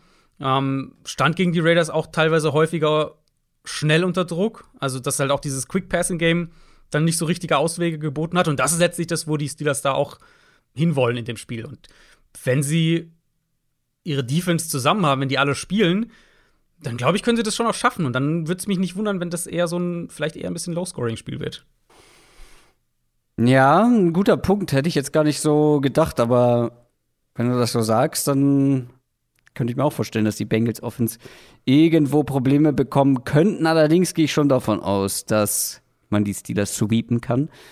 Die Bengals sind auch mit viereinhalb Punkten ähm, zu Hause Favorit. Sie haben auswärts gegen die Steelers gewonnen. Ich glaube, das werden sie auch zu Hause tun. Ähm, was ich mir allerdings notiert habe, ist, das Spiel könnte eng werden, wenn die mhm. Steelers Offense gut spielt. Und das will ich nicht komplett ausschließen. Und dann glaube ich, könnte das wirklich ein, ein enges Ding werden, wenn die Steelers Offense nicht daran anknüpfen kann, an die Leistung der letzten Wochen oder vor allem letzte Woche. Dann glaube ich schon, dass die Bengals das auch, wenn vielleicht nicht High-Scoring, aber mhm. souverän gewinnen. Also ich habe die Bengals auch vorne, aber ich erwarte eher ein enges Spiel. Weil ich im Moment, also natürlich hat die Bengals Offense viel Talent, aber im Moment glaube ich halt, Pittsburgh hat, Pittsburgh hat so ein bisschen halt einen Weg gefunden, wie sie den Ball bewegen können. Mhm. Und ich denke, der wird hier auch einigermaßen funktionieren. Und auf der anderen Seite, die, die Bengals Offense ist halt noch nicht auf dem Level, wo du irgendwie sagst, die, die sind Woche für Woche für, für 30 nee. Punkte gut. Könnte ähm, mehr gehen noch. Genau, deswegen denke ich, das wird, ich denke, ich erwarte eher ein bisschen Low-Scoring, eher ein engeres Spiel, tippe aber auch auf die Bengals. Dann haben wir die Tampa Bay Buccaneers, die gegen die Indianapolis Colts spielen und die Bucks kommen aus einem dominanten Auftritt gegen die Giants, sind zurück in der Spur, stehen 7 und 3. Die Colts haben einen überraschenden und vor allem auch überraschend deutlichen Sieg feiern können gegen die Bills und also die ich habe ja letzte Woche erzählt, die Colts haben seit Ewigkeiten kein Team mit einem Winning Record mehr geschlagen. Kein gutes Team mehr besiegt und zack, gewinnt man 41 zu 15 gegen die Bills. Klar. Ja. Ja. Allerdings habe ich die Bucks die komplette Saison über, selbst zu richtig guten Zeiten der Bills, schon noch eine Stufe über den Bills gesehen. Und vor allem jetzt die Bucks Offense sah wieder brutal gut aus. Sah so aus wie zu Beginn der Saison, effizient, sehr schwer zu stoppen mit vielen Waffen. Brady war offensichtlich wirklich sauer, wie, wie vermutet. Ähm, der war richtig gut. Scrambled zu First Downs mal wieder. Und das war ganz gut von der Colts Defense letzte Woche gegen die Bills. Aber diese Bucks Offense, wenn die so spielt, und sie kann so spielen, und sie kann auch wöchentlich so spielen. Äh, man hatte jetzt so zwei Durchhängerwochen. Aber wenn die so spielen, dann weiß ich nicht, wie die Colts das stoppen wollen. Ja, ich fand irgendwie dieses Giants-Spiel war auch so ein bisschen ein Mini-Kosmos von der Bucks-Offense dieses Jahr. Sie machen halt trotzdem, was, was sind so, 30 Punkte, gell? 30, 10 war es, glaube ich, am Ende. Ja, ja, ich ähm, Also, sie scoren auf jeden Fall trotzdem ordentlich. Sie haben eine super Pass-Protection. Brady spielt super in der Pocket. Ähm, sprich, der Pass-Rush kriegt wenig Zugriff. Und dann auf der anderen Seite, für meinen Geschmack, immer noch irgendwie ein zu stures, zu, zu simples Run-Game irgendwo. Gerade diese ja. Early Down Runs, ähm, zu viele individuelle Fehler, Drops, mehrere Drops gehabt, der eine von Evans ja direkt zur Interception. Viel zu viele Strafen, ähm, also so viele Kleinigkeiten, die sie irgendwie abstellen müssen. Und gleichzeitig natürlich denkst du dir, ja gut, wenn sie die abstellen und dann vielleicht noch ein paar Leute zurückbekommen, wer soll die dann stoppen? so ein bisschen. Mhm. Ähm, ich denke dann, also, beziehungsweise ich denke, das ist eigentlich eine gute Überleitung auf die, auf dieses Spiel hier, auf das Matchup, weil wenn ähm, sie ein paar von diesen Fehlern halt, die sie immer noch drin haben, wenn, sie, wenn die hier auch wieder auftreten, dann spielt halt den Colts schon irgendwo in, den in die Karten. Die Colts werden defensiv den Run stoppen können. Das machen sie sehr gut. Ähm, und die Colts wollen dich sowieso in lange Drives zwingen, mit ihrer Art Defense zu spielen. Sprich, so selbstverschuldete Fehler eben irgendwie, weiß ich nicht, Holding bei First Down und, und dann hast du lange Second Down und so weiter. Oder der Run bei First Down geht nirgendwo hin und Holding bei Second Down, keine Ahnung. Ähm, die sind halt schwerwiegender dann dahingehend, weil es ein bisschen schwieriger ist, sie über Big Plays wieder zurückzuholen. Trotzdem ist es natürlich auf dem Papier, ähm, ist es ein riesiges Mismatch. Die Bucks Receiver, äh, inklusive ja Gronk, der jetzt mittlerweile auch ja. wieder da ist und, und in der Mitte Aufmerksamkeit auf sich zieht gegen die, gegen die Cornerbacks der Colts. Das ist schon, also schon ein ja. riesiges Mismatch zugunsten der Bucks. Und ja, ich weiß, das haben wir letzte Woche auch gesagt, ähm, was die Bills Receiver angeht gegen gegen die Colts. Aber bei Buffalo ist es halt aktuell vergleichsweise eben, wir haben ja gerade über sie gesprochen, ist es leichter, Sand ins Getriebe zu bekommen. Ähm, als gegnerische Defense, also Sand reinzuschütten, wenn man so will. Bei Brady und den Bucks sehe ich dann halt doch irgendwie mehr Möglichkeiten, da zu reagieren, Schwachstellen anzugreifen. Ähm, und Brady eben, und das ist dann auch nochmal ein entscheidender Unterschied, Brady, wenn es sein muss, dann nimmt er halt, äh, und zwar ein ganzes Spiel lang, diese Underneath-Option und wirft den Ball halt ja. fünf Yards und sechs Yards und First Down. Und dann wirft er acht Yards und drei Yards und First Down und so weiter. Ähm, also Wie genau in die Spiel. Patriots-Zeiten. Ja, genau, genau. Wenn es halt sein muss, dann spielt er auch so. Ähm, deswegen denke ich schon, dass die Bucks hier jetzt mit dem Sternchen die Sachen, die sie nicht gut machen, das sind genau die Sachen, die halt gegen die Colts problematisch werden können, mhm. gegen, gegen die Defense, gegen diese Defense dass sie trotzdem da gut punkten können. Ja, und auch die Bucks Defense nähert sich so ein bisschen der Bestbesetzung. Ähm, langsam aber sicher. Und das haben die Giants dann auch zum Teil schon direkt zu spüren bekommen. Am spannendsten finde ich hier, also was die Colts im Run-Game, und ich habe es vorhin schon bei Jonathan Taylor gesagt, was die Colts da im Run-Game machen, das ist unfassbar gut ähm, die letzten Wochen gewesen. Und da haben wir auch schon drüber gesprochen. Aber was wir auch schon häufiger besprochen haben, ist, wie gut die Bugs in, mhm. gegen den Run sind. Also in der Rushing Defense ich habe extra nochmal nachgeguckt, um das zu verifizieren. Äh, Im Schnitt lassen die pro Spiel 10 Rushing Yards weniger zu als das zweitbeste Team. Und äh, nur die Saints lassen weniger Yards pro Rushing Attempt zu. Und die Goals wiederum, das andere Extrem, die meisten Yards pro Rushing Versuch der Liga. Also Stärke gegen Stärke. Und wenn sich das so ein bisschen irgendwie neutralisiert, könnte das bedeuten, dass Carson Wentz das Spiel durch die Luft vielleicht entscheiden muss. Aber mhm. wie sieht da das Matchup aus für die Colts? Ja, ich glaube, hier hab ich ein, haben wir eine, eine, eine, Premiere in der Downset Talk Geschichte, weil ich würde diese Preview sehr gerne mit einem, äh, also diese Seite des Balls sehr gerne mit einem Defensive Tackle einleiten, weil ich denke tatsächlich, dass die Frage, ob Vita Vea spielen kann oder nicht, dieses Spiel mm. prägen könnte. Mm. Weil natürlich hat Tampa Bay auch andere gute Spieler, ne? keine Frage, gerade auch in dieser Front. Aber mit Vea ist es einfach eine komplett andere Run-Defense. Und wenn du gegen die Coles aktuell spielst, dann musst du bereit sein, dieses physische Slugfest da irgendwie zu spielen, ob du willst oder nicht. Zumindest solange halt der, der, der Spielverlauf das zulässt, aus Coles Sicht, also dass sie halt nicht deutlich hinten liegen. Offensive Line spielt gut für die Coles. Jonathan Taylor spielt halt wahnsinnig gut aktuell. Ähm, hat sich auch als Receiver ja echt noch mal, noch mal gebessert. Ich weiß nicht, ich setze dich mal so ein bisschen on the spot. Weißt du, wie viele Passing Yards Carson Wentz hatte bei diesem Sieg gegen Buffalo, wo sie 41 Punkte gemacht haben? Ich weiß es nicht, aber ich könnte vermuten, dass es sehr wenige waren und gerade auch wenn du so fragst und ich weiß ja, ich meine, Jonathan Taylor hatte fünf Rushing Touchdowns. Mhm. Es wird mhm. sehr viel über ihn gegangen sein und auch über andere. Ähm, knapp über 100. Mhm, 106, 106 Passing uh. Yards, 11 Completions, 11 Completions für 106 Yards und die machen 41 ja. Punkte, sind halt den Ball 46 Mal gelaufen. Es hat halt auch alles geklappt, ne? Genau, Spiel. genau. Und das ist natürlich extrem, aber vom Kern her ist das ja die Art Team, die Indianapolis sein will. Natürlich in der, ne, in dem extremen Ausmaß wird es nicht immer klappen oder wird selten klappen. Aber das ist das, was sie machen wollen. Und du musst die in zweiter und lang und in dritter und lang bringen als Defense. Und damit eben Carson Wentz irgendwann die Fehler macht, die halt irgendwann bei ihm dann früher oder später doch oft kommen. Ähm, ohne jetzt irgendwie Carson Wentz da irgendwie durch den Dreck ziehen zu wollen. Aber so, das ist ja nun mal so. Je mehr Carson Wentz lange zweiter, langer dritter Versuch hat, desto häufiger kommen dann halt irgendwann auch die Fehler. Mhm. Wenn du das nicht schaffst, und die Colts haben mit Frank Reich einen sehr guten Playcaller, dann nehmen die dich halt schrittweise mit halt diesen 50 Plays oder was auch immer, nehmen die dich halt auseinander. Ähm, Bugs, genau, du hast gesagt, werden gesünder. Vita Vea könnte dann diese Woche auch wieder spielen, hat jetzt ja letzte Woche nicht gespielt. Sean Murphy Bunting hat, ist zurückgekommen, ja. der hatte ja ab Woche 2 gespielt. Carlton Davis haben sie jetzt das drei Wochen Fenster geöffnet, dass der zurückkommen kann, der andere Corner. Mhm. Aber das ist, also letztlich ist das hier die Formel und auch das klare Matchup. Äh, wir hatten, ähm, wir hatten hier gerade letzte Woche über dieses, äh, dieses Jaguars-Spiel gesprochen aus Coles Sicht, wo Indianapolis den Ball halt nicht konstant am Boden bewegen konnte und die Offense war dann super inkonstant, hat ganz lange überhaupt nichts zustande gebracht. Ähm, deswegen, deswegen meine Frage. Genau, an sich würde ich sagen, wenn die Bucks Vita Vea haben, dann ist es für mich immer noch eine, eine Top 3 mindestens Run Defense und Todd Bowles, der wird aggressiv spielen. Sprich, du musst gegen die Colts natürlich auch nicht unbedingt diese High-Flying vertikale Offense befürchten, was das Passspiel angeht. Also vermute ich mhm. Buffalo, äh, Buffalo, Tampa Bay wird die Box aggressiver spielen, als es die Bills gemacht haben. Das haben die Bills nämlich quasi gar nicht gemacht. Und werden am Boden nicht ansatzweise das zulassen. Und dann ist halt die Frage, Carson Wentz gegen eine aggressive Bucks-Defense, das hat halt auch das Potenzial für mehrere Turnover. Ja, deswegen halt auch direkt da die Frage, weil ich könnte mir halt auch vorstellen, dass wenn sie nicht so gut laufen können, dass man dann Probleme bekommt, auch einfach mit der Pace ähm, mitzuhalten, mhm. die, zu der der Bugs, zu der die Bugs in der Lage sind. Das heißt nicht, dass ich glaube, dass die Bugs da drüber walzen werden, auf keinen Fall, aber ich glaube, die Bugs, wie du schon gesagt hast, die haben auch noch Luft nach oben, wenn da mal ja. Ja. ein paar Sachen abgestellt werden. Die Bugs sind auswärts mit drei Punkten favorisiert. Ich sehe auch die Bugs vorne.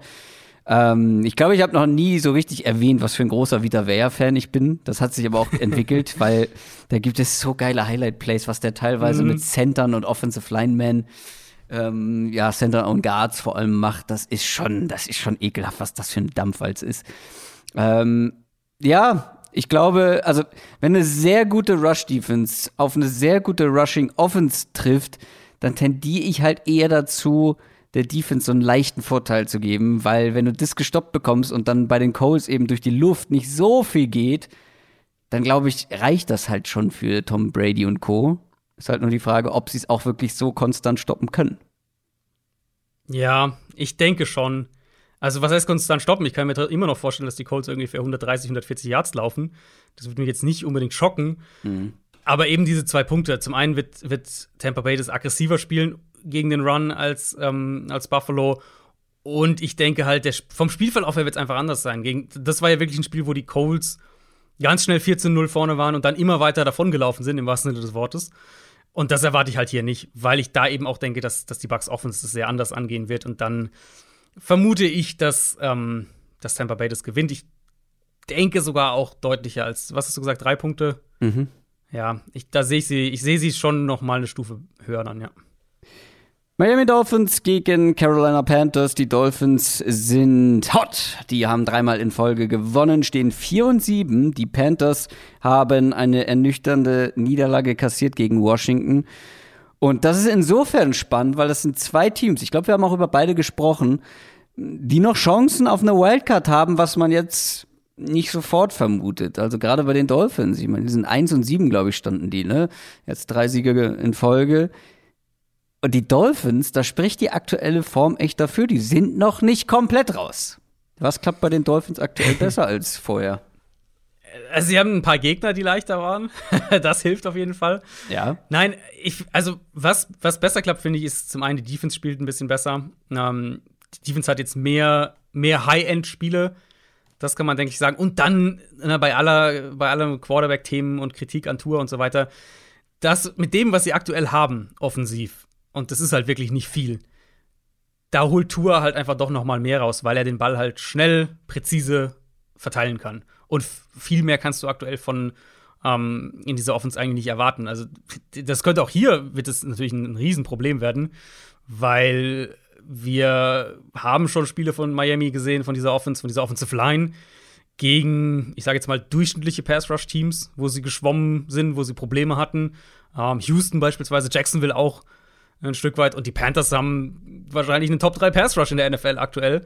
Und, und sie haben dahinter die Cornerbacks, um das auch aggressiv zu spielen. Gerade eben gegen eine Dolphins Receiver Gruppe, die dich jetzt nicht wahnsinnig herausfordert, vor allem Outside nicht. Ähm, da, da könnten ja auch Will Fuller und Devante Parker noch mal ausfallen. Das kommt dann auch noch mit dazu. Gegen, ähm, gegen Washington war der Pass Rush nicht so ein Faktor für die, für die Panthers, aber Washingtons Offensive Line spielt halt auch sehr gut aktuell. Und das erwarte ich hier dann wieder deutlich anders und dann werden wir von Miami eben die Offense bekommen, die sie fast jede Woche spielen im Prinzip, auch gegen die Jets ist wieder. Der Tour hat ja überhaupt nur drei Pässe in dem Spiel geworfen, die weiter als 10 Yards geflogen sind. Drei von 33. Also das ist alles kurz, Ball schnell raus, Run-Pass-Options.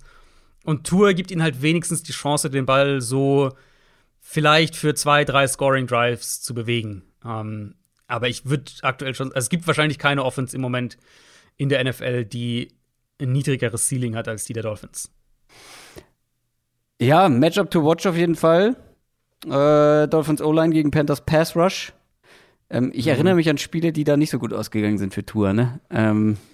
Ja, und das könnte halt hier echt so, also auch ein sehr, sehr unangenehmes werden. Also, Tour gibt ihnen die beste Chance, ja, aber wenn du halt irgendwie dann wieder bei 50 oder sogar mehr Prozent deiner Dropbacks unter Druck stehst und halt deine Tackles wahrscheinlich sehr, sehr viel geschlagen werden hier von den beiden Edge-Rushern, ähm, der Panthers, dann ist es halt super schwierig, irgendwie offensiv konstant irgendwas hinzukriegen.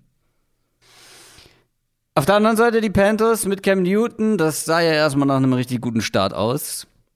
Die Offense muss jetzt aber anders funktionieren natürlich, mit Cam statt mit Sam weil es halt auch ein komplett anderer Quarterback-Typ ist. Und ich habe so ein bisschen das Gefühl, dass man da halt im Laufe eines Spiels, also jetzt gerade gegen Washington, schnell am Ende des Repertoires angekommen ist und dann ja. nicht mehr so richtig weiß. Und es gab auch wieder so ein, das war auch schon mit Sam Darnold so, aber dass man irgendwie Fourth Down ausspielt und kein Fourth Down Play hat. Also weißt du, dass mhm. man quasi ein ganz normales Play versucht zu spielen und nicht aber wirklich du musst ja dann, wenn du so eine wichtige Entscheidung, ich glaube, das war auch wieder in der eigenen Hälfte, du brauchst ja ein Play, was wirklich eine sehr hohe Chance hat, äh, dass es klappt und dass es genau die Yards holt, rausholt, die es braucht. Egal, anderes Thema. Aber ich könnte mir halt vorstellen, dass die Panthers Offense hier auch dann irgendwie ähm, gegen eine, ähm, ja, teilweise verbesserte Dolphins Defense, dass man da Probleme bekommen wird. Ja, äh, mich würde es nicht wundern, wenn Miami das ähnlich spielen würde wie gegen Baltimore Also sehr aggressiv, zeigen viel Cover Zero mit den, mit den Coverage-Spielern so ein bisschen in Off-Coverage und dann halt blitzen und blitzen und blitzen ähm, gegen diese angeschlagene Panthers-Line. Ja, und dann halt mal schauen, welche Antworten Joe Brady hat und, und wie Cam Newton damit umgeht, nachdem er jetzt auch gegen Washington schon einige Probleme gegen den Blitz hatte. Und klar, du musst ein paar Antworten haben, allen voran auf die Option Routes von Christian McCaffrey. Das war, das hatten wir vorher auch angesprochen und das war jetzt auch direkt wieder da. Aber letztlich, also das mit Cam ist natürlich eine coole Story, überhaupt keine Frage. Und er hatte ja auch einige Plays am, ähm, am Sonntag, wo unter anderem dieser Touchdown-Run, wo man schon sagen kon konnte, das sieht irgendwie frischer aus, vielleicht, als, man's bei, als man bei Cam Newton das zuletzt in Erinnerung hatte. Äh, sie haben ihn direkt auch viel ins designte Run-Game eingebunden. Mhm. Oder auch so dieser, dieser ich glaube, es war der erste Touchdown auch, der zu DJ Moore, wo, wo Cam halt erst so einen Quarterback-Draw antäuscht, also du tut, tut, als würde er loslaufen und dann den Ball noch wirft. So die Offense ist auf jeden Fall unterhaltsamer. Gleichzeitig hatten wir ja auch, ähm, auch drüber gesprochen, dass es eben hinter einer wackeligen Line, dass es da schnell schwierig werden kann mit Cam Newton. Das war jetzt ein relativ konservativ gecalltes Spiel, würde ich sagen, gegen Washington. Die Frage ist eben dann wirklich, anknüpfend an das, was du gerade gesagt hast, ähm, wie viel mehr ist drin? Jetzt rein von dem, was kann man erwarten, inwieweit Cam Newton die Offense kennt. Ob das jetzt kann jetzt irgendwie ein Fourth Down Play sein, es kann ja aber auch eine Tempo Offense sein. Also wie viel kann er da überhaupt machen im Moment? Ja. Aber halt dann eben, wie gesagt, auch mit Blick auf die Line, auf die Umstände, auf das, was Cam Newton aktuell kann. So, wie viel, was, was hat er noch im Tank? Dann auch die Frage. Und ich denke, Miami wird insbesondere diese Interior Line attackieren, aber sicher auch wieder seine Safety Blitzes bringen. Und wenn Carolina dann keine guten Antworten darauf hat, dann werden die Dolphins auch dabei bleiben. Das haben wir ja gegen Baltimore gesehen. Insofern, ich denke, man hat es rausgehört. Ich erwarte hier ein defensives Spiel. Carolina ist mit anderthalb Punkten Favorit. Für mich ist das ein 50-50-Spiel, wie es im Buche steht. Die Panthers Defense, dieser Panthers Pass Rush kann die Miami Offense zerstören. Und dann geht da nicht viel. Aber wenn sie das nicht schaffen, glaube ich, dass auch die Panthers eben offensiv Mühe haben werden, wie du schon sagst, defensiv geprägtes Spiel. Könnten beide Offenses irgendwie ihre Probleme bekommen. Ich glaube, die Stärken beider Mannschaften sind in der Defense. Ich habe mir aufgeschrieben WHG-Option. Ähm, die habe ich allerdings jetzt schon verbraucht. Deswegen, ich, ich tippe auf Miami tatsächlich. Ja, ich tippe auf Carolina. Ich glaube einfach, das, was ich gerade gesagt hatte, das Ceiling für die Panthers Offense, trotz all dem, was ich jetzt gerade gesagt habe, ähm, sehe ich immer noch ein bisschen höher als bei Miami. Und was die Defenses angeht, ist, also die Panthers haben halt deutlich mehr Konstanz bisher gezeigt Ja, dieses Jahr defensiv als die Dolphins. Deswegen Panthers für mich ein Ticken besser. Ich denke, Carolina wird das knapp gewinnen, aber mich würde es nicht wundern, wenn das Spiel unter 40 Punkten bleibt. Eher noch, wahrscheinlich eher noch niedriger. Kommen wir zu einem sehr interessanten Spiel. Die New England Patriots treffen auf die Tennessee Titans. Der erste der AFC East gegen den ersten der AFC South. Die Titans Siegesserie ist gerissen gegen die Texans. Das konnte man natürlich erwarten, klar. Man steht 8 und 3 und die Patriots Siegesserie geht jetzt nach fünf Siegen in Folge weiter. 7 und 4 der Patriots Record.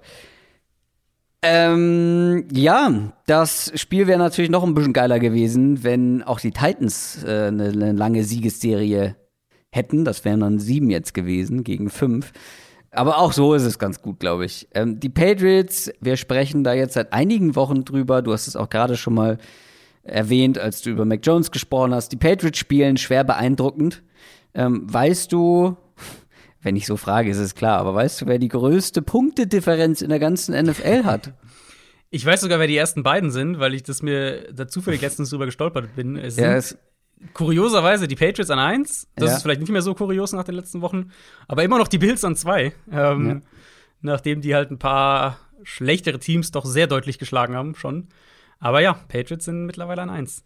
plus 123. Liegt natürlich auch ein bisschen daran, dass man in den letzten drei Spielen ähm, im Schnitt sechseinhalb Punkte gegen sich kassiert hat. Ja. Ähm, und selber 24 oder mehr gemacht hat in jedem der drei Spiele. Trotzdem, das wird eine harte Aufgabe für beide Teams und vor allem natürlich für die Titans. Also wenn wir auf die Titans Defense schauen, ähm, ich meine, die Titans haben gerade gegen Tyrod Taylor und die Texans Offense verloren. Was glaubst du, wie die Titans Defense sich hier schlagen wird? Also wir haben den Pass Rush häufig gelohnt, äh, gelobt, wir haben die Front vor allem häufig gelobt. diese Front ähm, hatte gegen die Texans ähm, kaum, konnte kaum Druck erzeugen, kein Sack, kein Quarterback-Hit. Und jetzt trifft man halt auf eine richtig gute Offensive Line. Ist das aussichtslos für diese Titans Defense?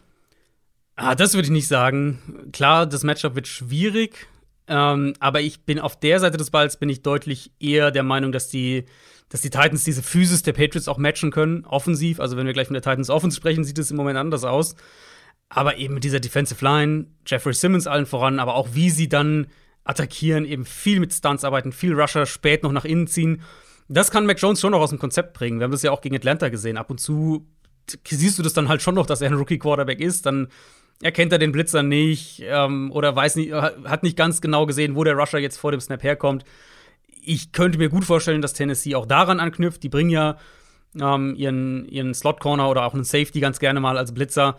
Und dann haben sie dahinter halt eben einen Kevin Byard, der, der helfen sollte, einen Hunter Henry zu verteidigen. Also das war ja wirklich, Henry ist ja mittlerweile ein sehr konstanter Faktor in der Patriots Offense. Und wir haben jetzt auch, gerade bei, bei Byard haben wir das jetzt gesehen gegen die Rams, wie er halt wirklich improvisiert und in Routes reinspringt ähm, und, und gegen diese vielen kurzen Outroutes, die die Patriots ja spielen.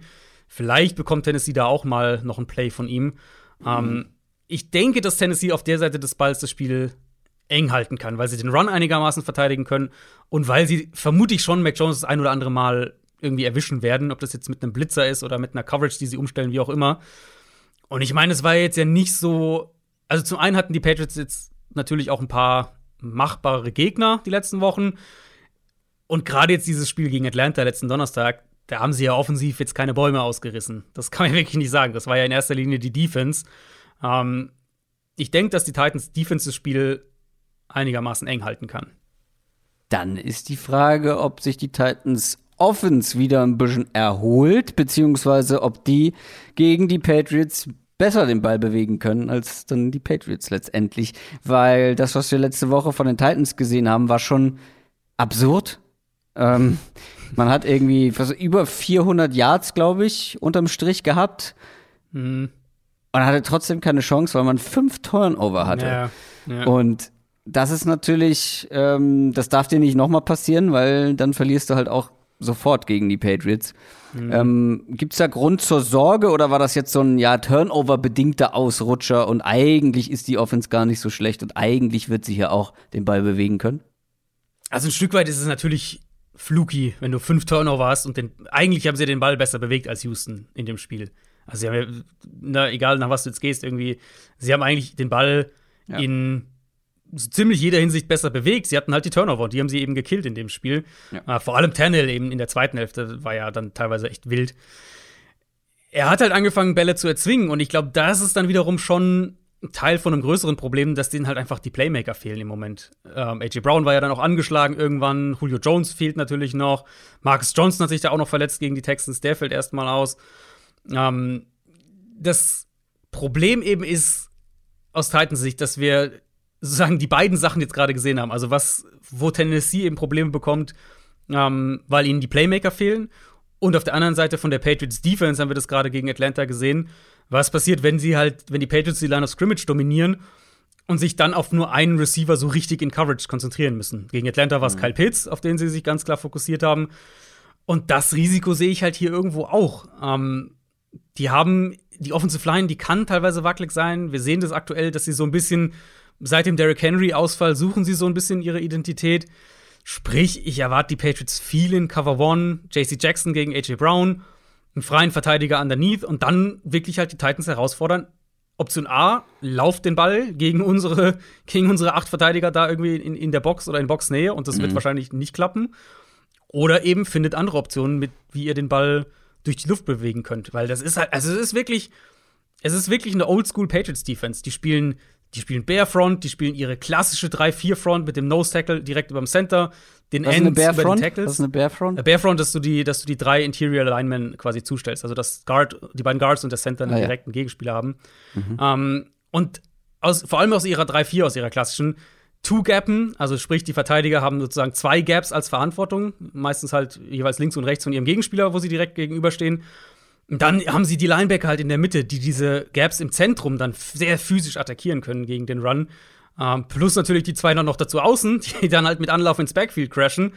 Das ist ein wahnsinnig physisches Team. Und normalerweise, wenn die Titans in Bestbesetzung wären, dann würde ich sagen, das wird hier einfach ein unheimlich physisches Spiel und Tennessee wird auch seine, seine Schläge da irgendwie austeilen können. Aber eben so wie die Line dieses Jahr spielt, ohne Julio Jones, eben ohne Henry, mhm. Da, da, fehlt halt schon viel und das ist ja auch verständlich. Aber man merkt es halt gerade. Deswegen, ich denke, die Patriots werden mit der Front das Run-Game der Titans weitestgehend abmelden. Ähm, Titans haben ja auch gerade Adrian, Adrian Peterson schon wieder entlassen. Das war ja nur ein ganz kurzes Gastspiel. Ja. Und ähm, ja, dann, wird, dann werden sie sich in Coverage auf AJ Brown fokussieren, so wie sie sich letzte Woche auf Kyle Pitts fokussiert haben. Und das wird dann, glaube ich, echt schwer ähm, für, für Tennessee den Ball zu bewegen. Die Patriots sind mit sechseinhalb Punkten Favorit. Finde ich viel. Mhm. Ähm, aber die Matchups, ja, du hast es ja jetzt ausführlich beschrieben und das hatte ich mir auch schon notiert, dass die Matchups sehr gut aussehen für die Patriots. Und ich glaube, äh, also da kann ich nicht auf die Titans gehen. Und vor allem natürlich, weil es kein Primetime-Spiel ist. Und das mögen die Titans nicht, so ein, so ein läppisches 19-Uhr-Spiel an einem normalen Sonntagnachmittag Ortszeit. Also mit 6,5 Punkten, wenn du mir 6,5 Punkte gibst, dann würde ich die Titans hier nehmen.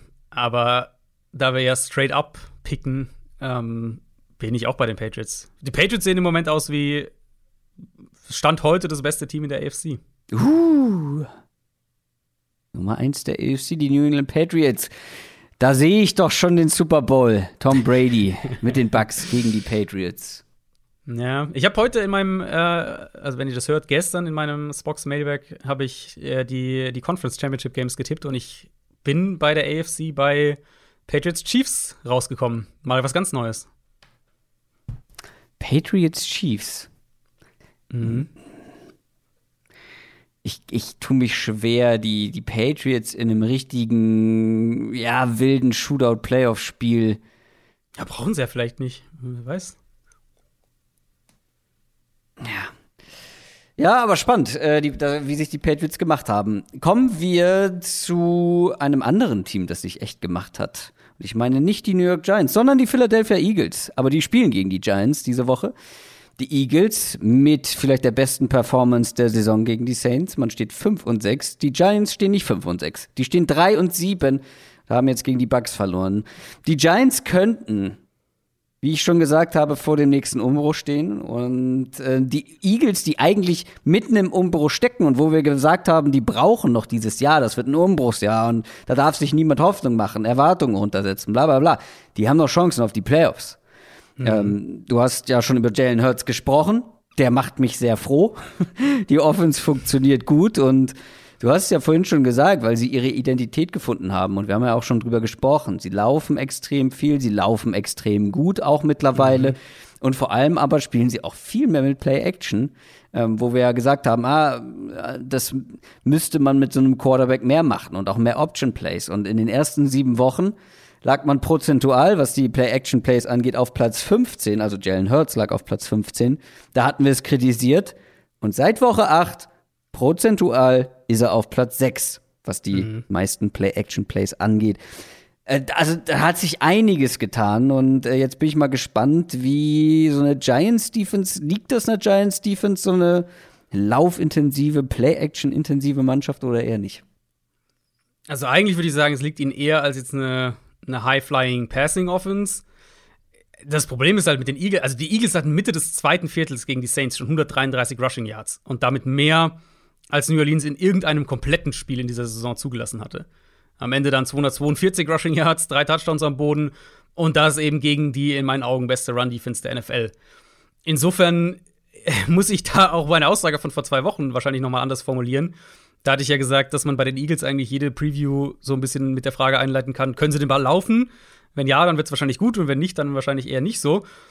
Mittlerweile muss man eigentlich eher sagen, jetzt will ich erstmal eine Defense sehen, die das Run-Game stoppt, der Eagles. Also eher andersrum formuliert. Die Offensive Line spielt einfach wahnsinnig gut. Ähm, mit Hurts, mit dem Option-Run-Game. Das ist eine Offense, die super gegen die defensiven Trends aktuell in der Liga fun funktioniert.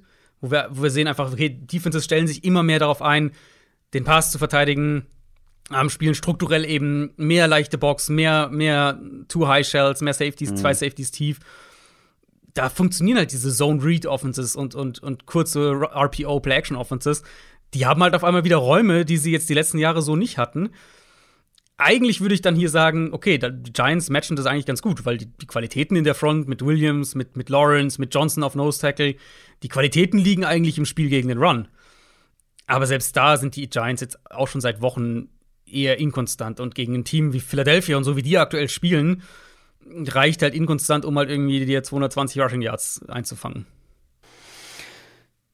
Ja, und wir haben ja auch, äh, ja, hast du ja auch angedeutet, ne? Wir haben ja eigentlich schon gesagt, ähm, auch die Saints können den Run gut verteidigen und trotzdem ähm, mhm. sahen die Eagles gut aus. Und ja, halt nicht nur am Boden, wie ich finde. Devontae Smith hat hier und da seine Plays, Dallas Goddard hat seine Plays mhm. und so weiter.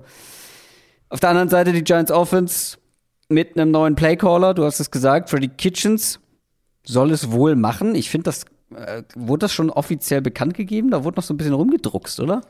Also mein letzter Stand war noch nach Berichten, dass er ja. der äh, und auch wohl nicht offiziell Offensive Coordinator, aber ähm, Freddy Kitchens soll wohl der Playcaller sein.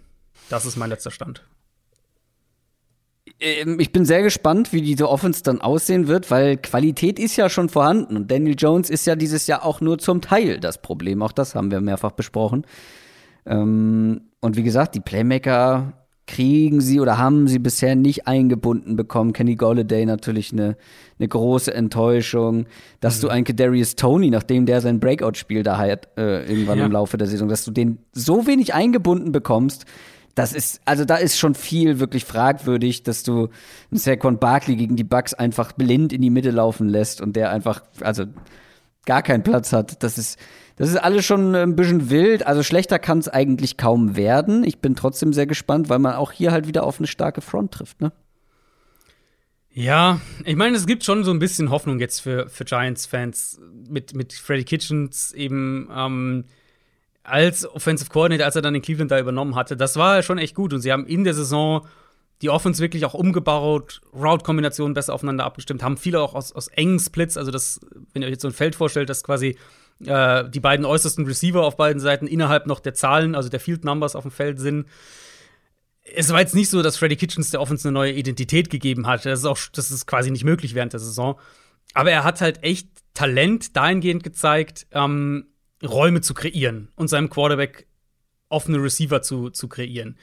Sprich, wenn wir dann auf das Matchup hier schauen, was ich, was ich halt über die Eagles immer noch sagen würde, ist, dass es jetzt keine komplexe Defense ist. Also so, ne, wenn wir es mal vergleichen mit, mit den Bucks zum Beispiel, gegen die die Giants gerade gespielt haben, oder dem, was die Chiefs aktuell zeigen, oder was die Cardinals auch teilweise machen, oder ne, so Defenses, die, die viel umstellen im, im Spiel, die viel auch verschiedene Sachen machen.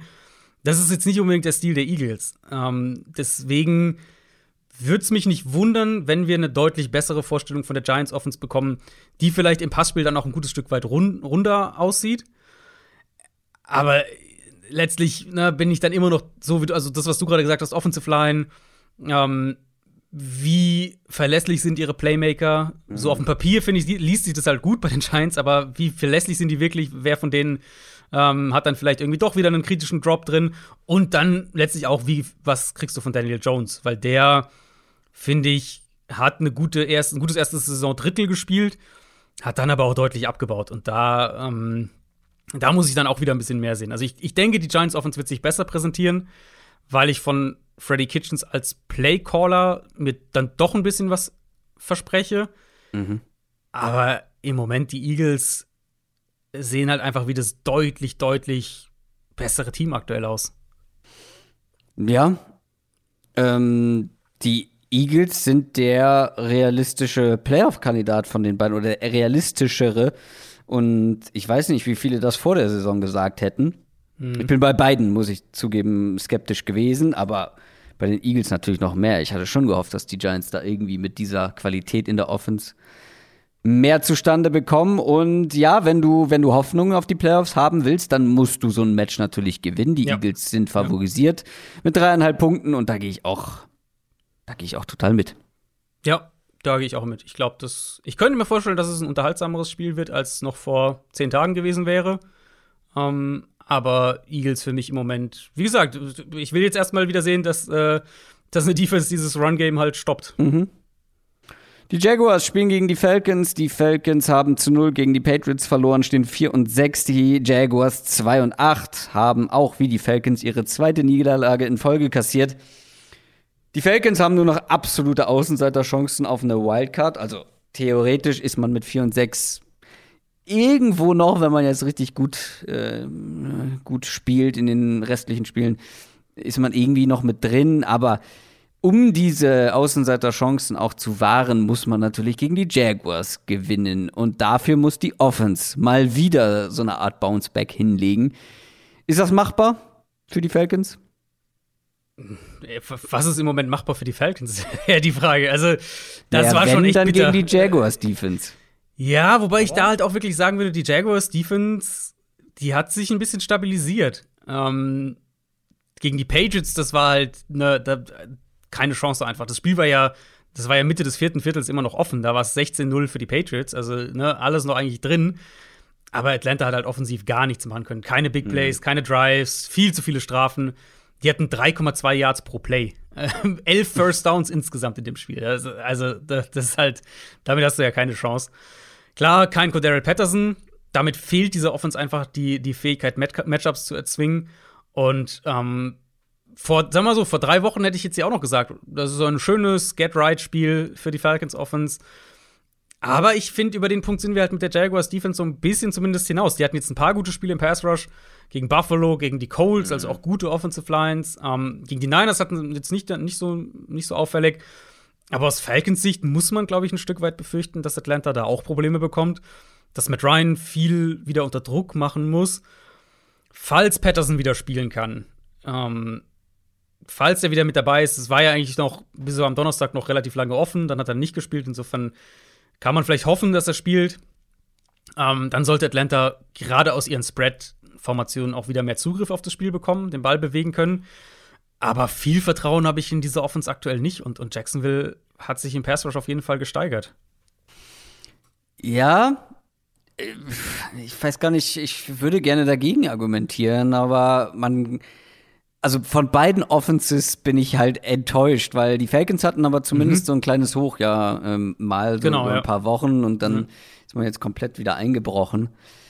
Aber bei, also ich habe nicht mal Lust über die Jaguars Offense mit dir zu sprechen, weil warum? Also warum soll Ja, ich fair. Lust haben über fair. die zu sprechen, wenn da niemand Mhm. Lust hat in dem Laden, sich mal irgendwas zu überlegen, wenn man da nicht mal Ja. Lust hat, ähm, ja was zum Laufen zu bekommen.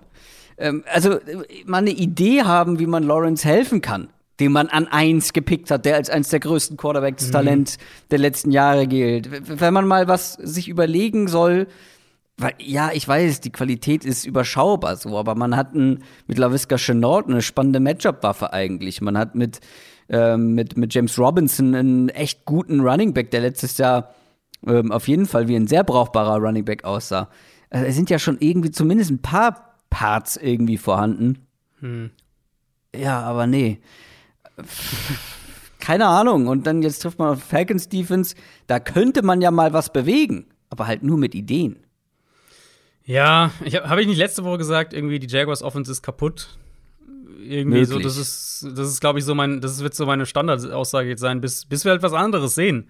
Naja, um Ähm, kaputt zu sein, müsste sie ja irgendwann mal heile gewesen sein. Aber seit fair, Trevor ja. Lawrence da ist, ist, ja, sie haben dann mal ein paar bessere Spiele gehabt, aber das lag ja dann auch vor allem daran, dass Trevor Lawrence halt keine Turnover oder weniger Turnover hatte und ein paar Big Plays. Aber ja nicht an Mhm. Ja. der Struktur der Offense. Ja, es ist halt auch wirklich, also selbst wenn Lawrence irgendwie ganz gut spielt, wie jetzt letzte Woche, dann hast du halt irgendwie Drops von den Receivern oder halt, du hast halt einfach Plays, wo halt nichts da ist. Also kein Receiver offen ist gar nichts. Jetzt haben sie auch Jamal Agnew verloren.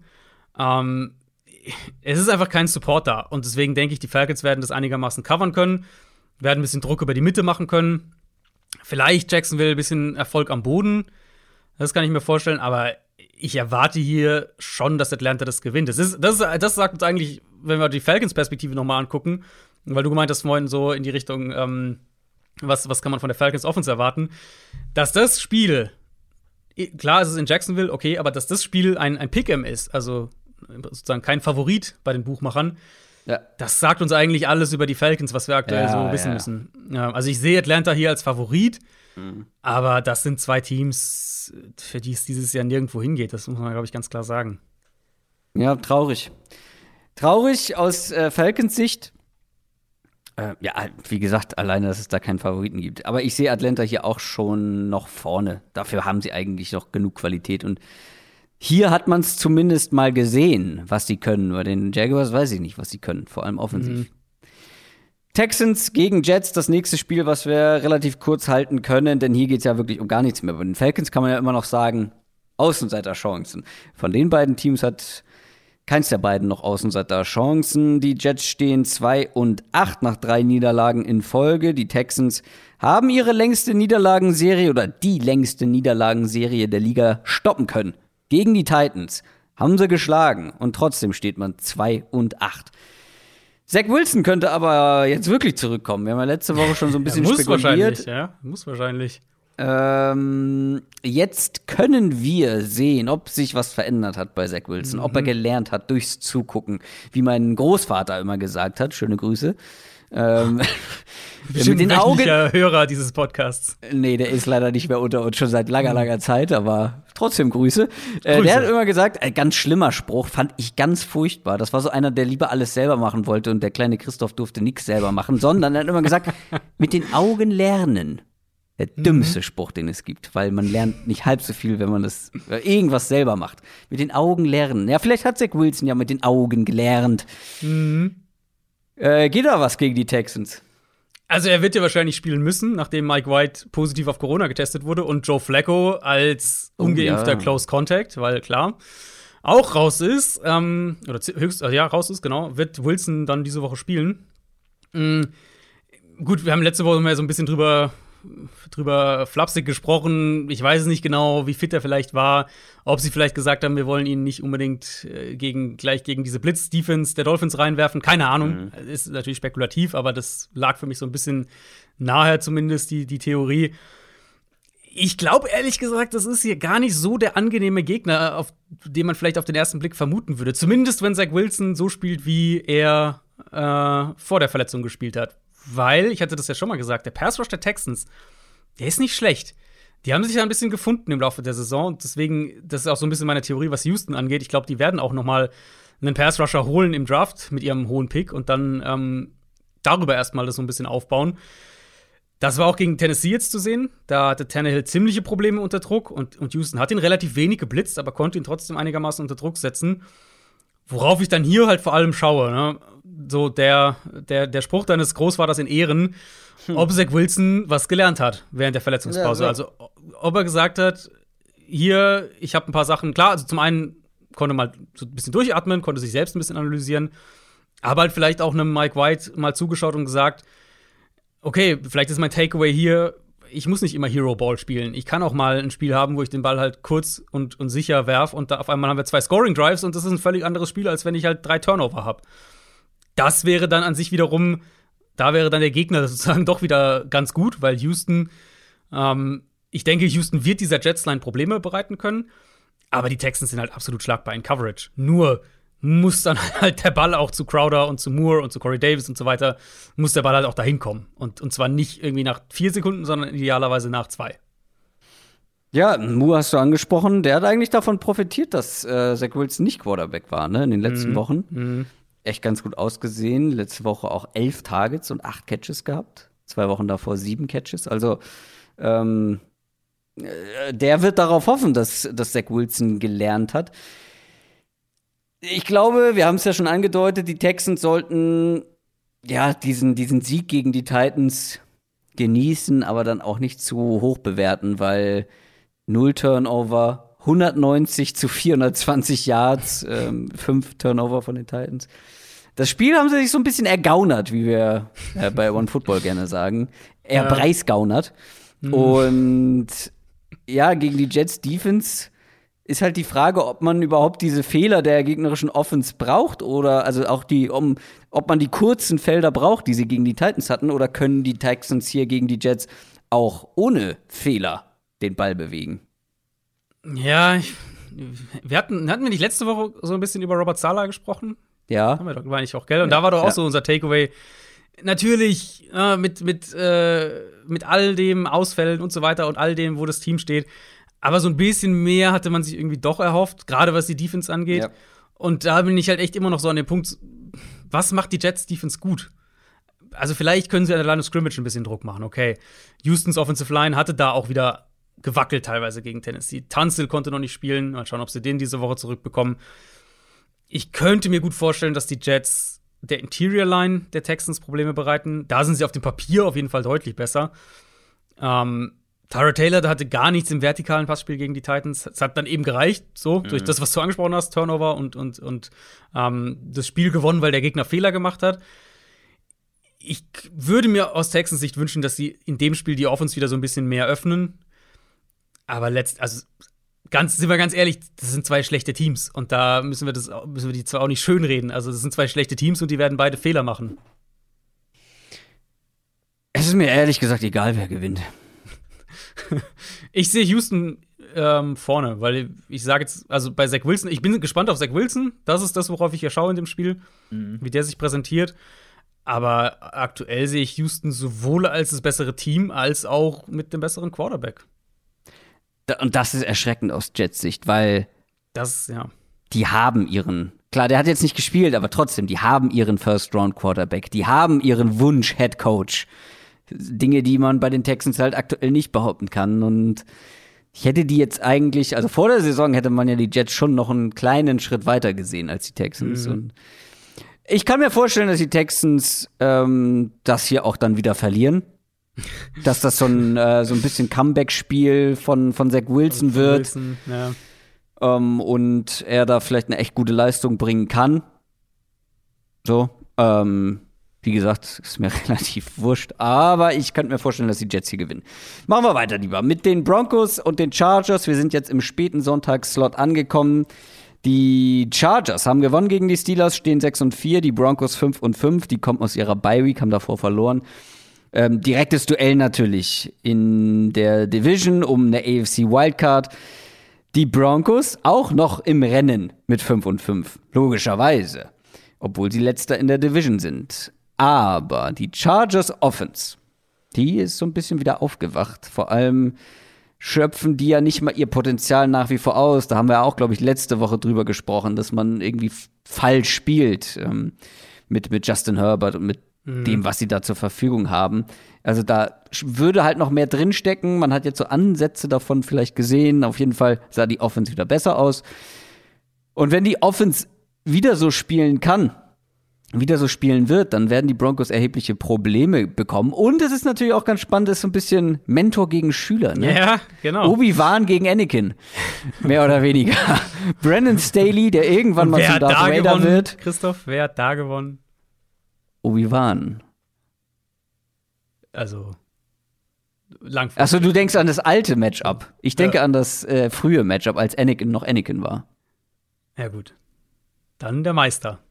Da hat der Meister ja offensichtlich gewonnen und er konnte ihm nicht den Todesschuss geben. Und vielleicht sehen wir das ja auch, dass Vic Fangio die richtigen Antworten hat gegen seinen Schüler. Ich glaube, es wird eher andersrum sein, ehrlich gesagt, weil Brandon Staley wird schon ziemlich genau wissen, was Vic, äh, Vic Fangio vorhat, oder? Also es ist halt wirklich spannend dahingehend, dass wir im Prinzip ja die beiden ich bin ja immer vorsichtig mit dem Wort irgendwie Urheber oder sowas oder oder oder äh, äh, Originals so, weil weil es gibt's ist ja eigentlich nichts Neues in dem Sinne, aber schon so ein Stück weit die zwei, die halt diese Too High Shell Welle in der NFL losgetreten haben mit Fangio äh, auf der einen Seite und dann eben Staley, der halt unter Fangio gelernt hat.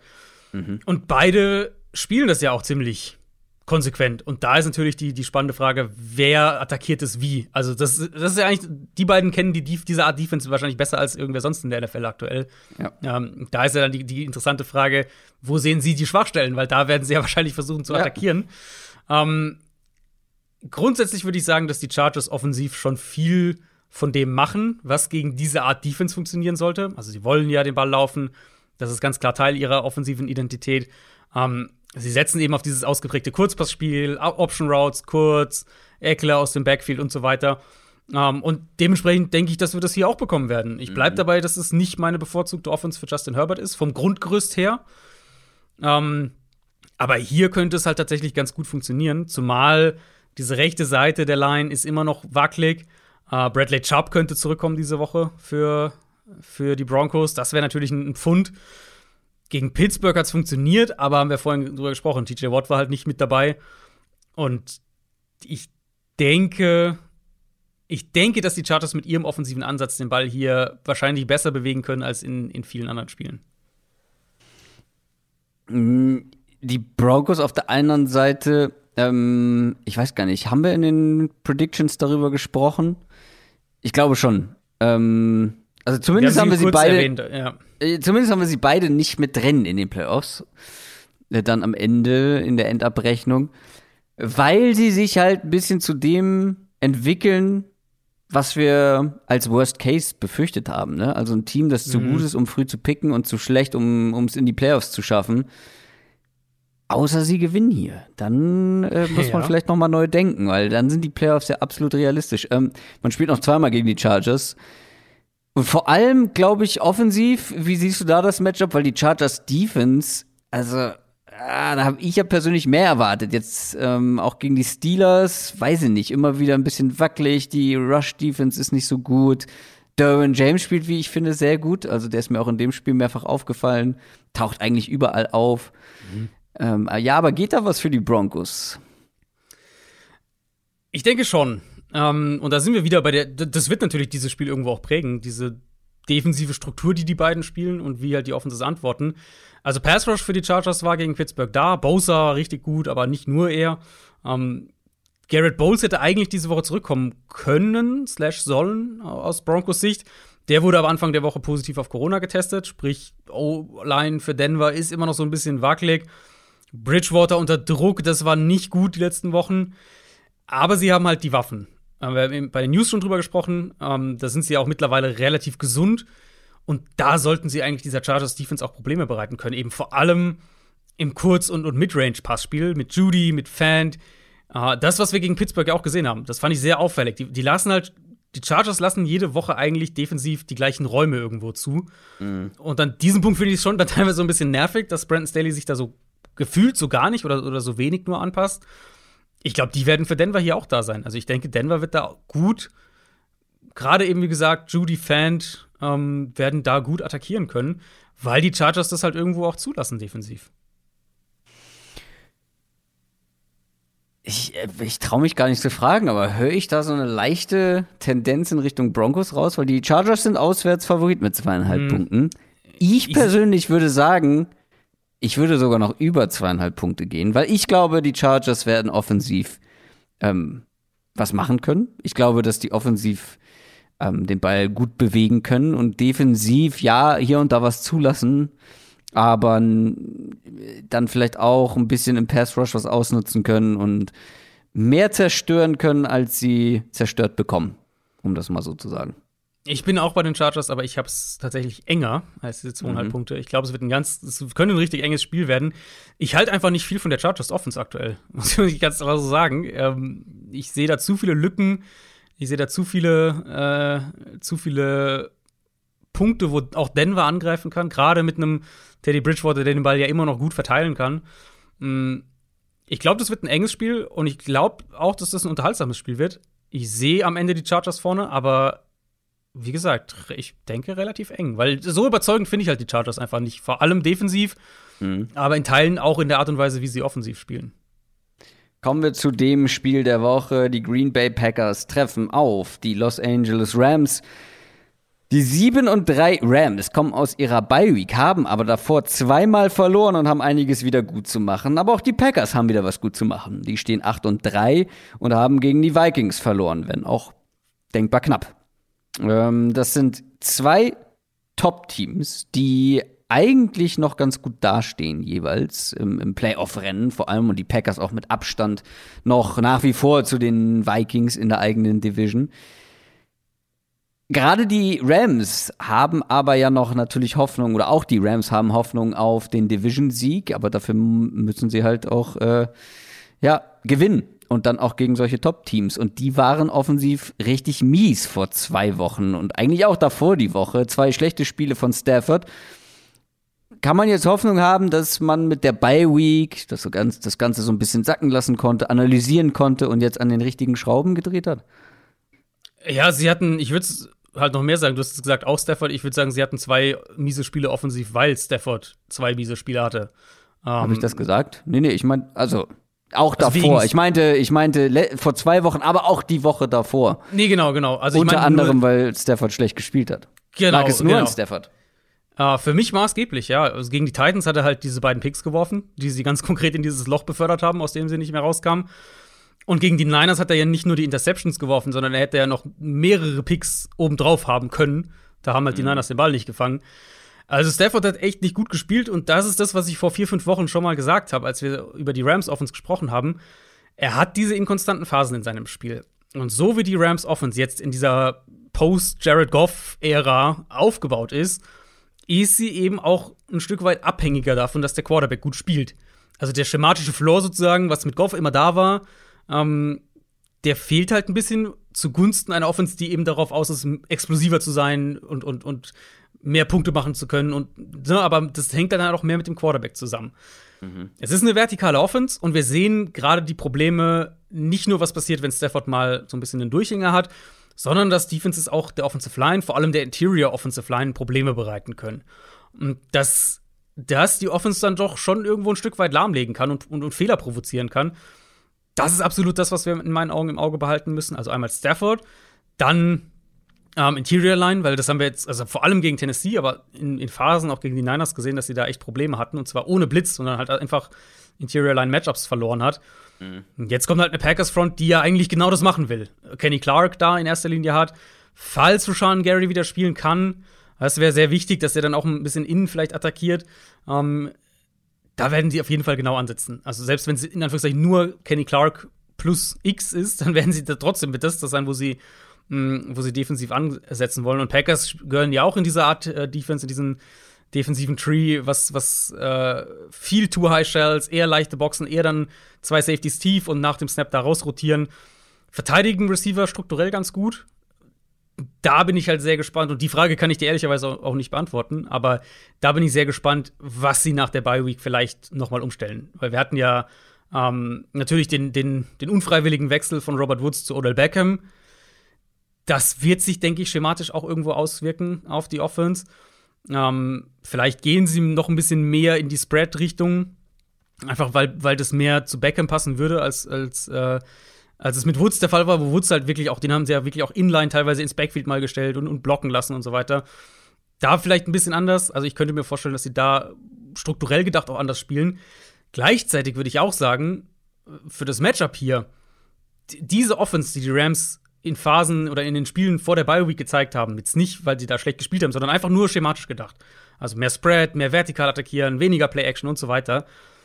Die wird gegen die Packers Probleme kriegen, glaube ich. Einfach weil das dann wiederum schematisch für die Packers Defense ein viel besseres Matchup ist als die Vikings letzte Woche. Das ist genau das, worüber wir letzte Woche gesprochen haben, dass die Packers Defense sich halt schematisch mit jetzt äh, ähm, Seattle und Kansas City die Wochen davor, das waren Matchups, die, denen, die, die gut für die gepasst haben. Minnesota nicht.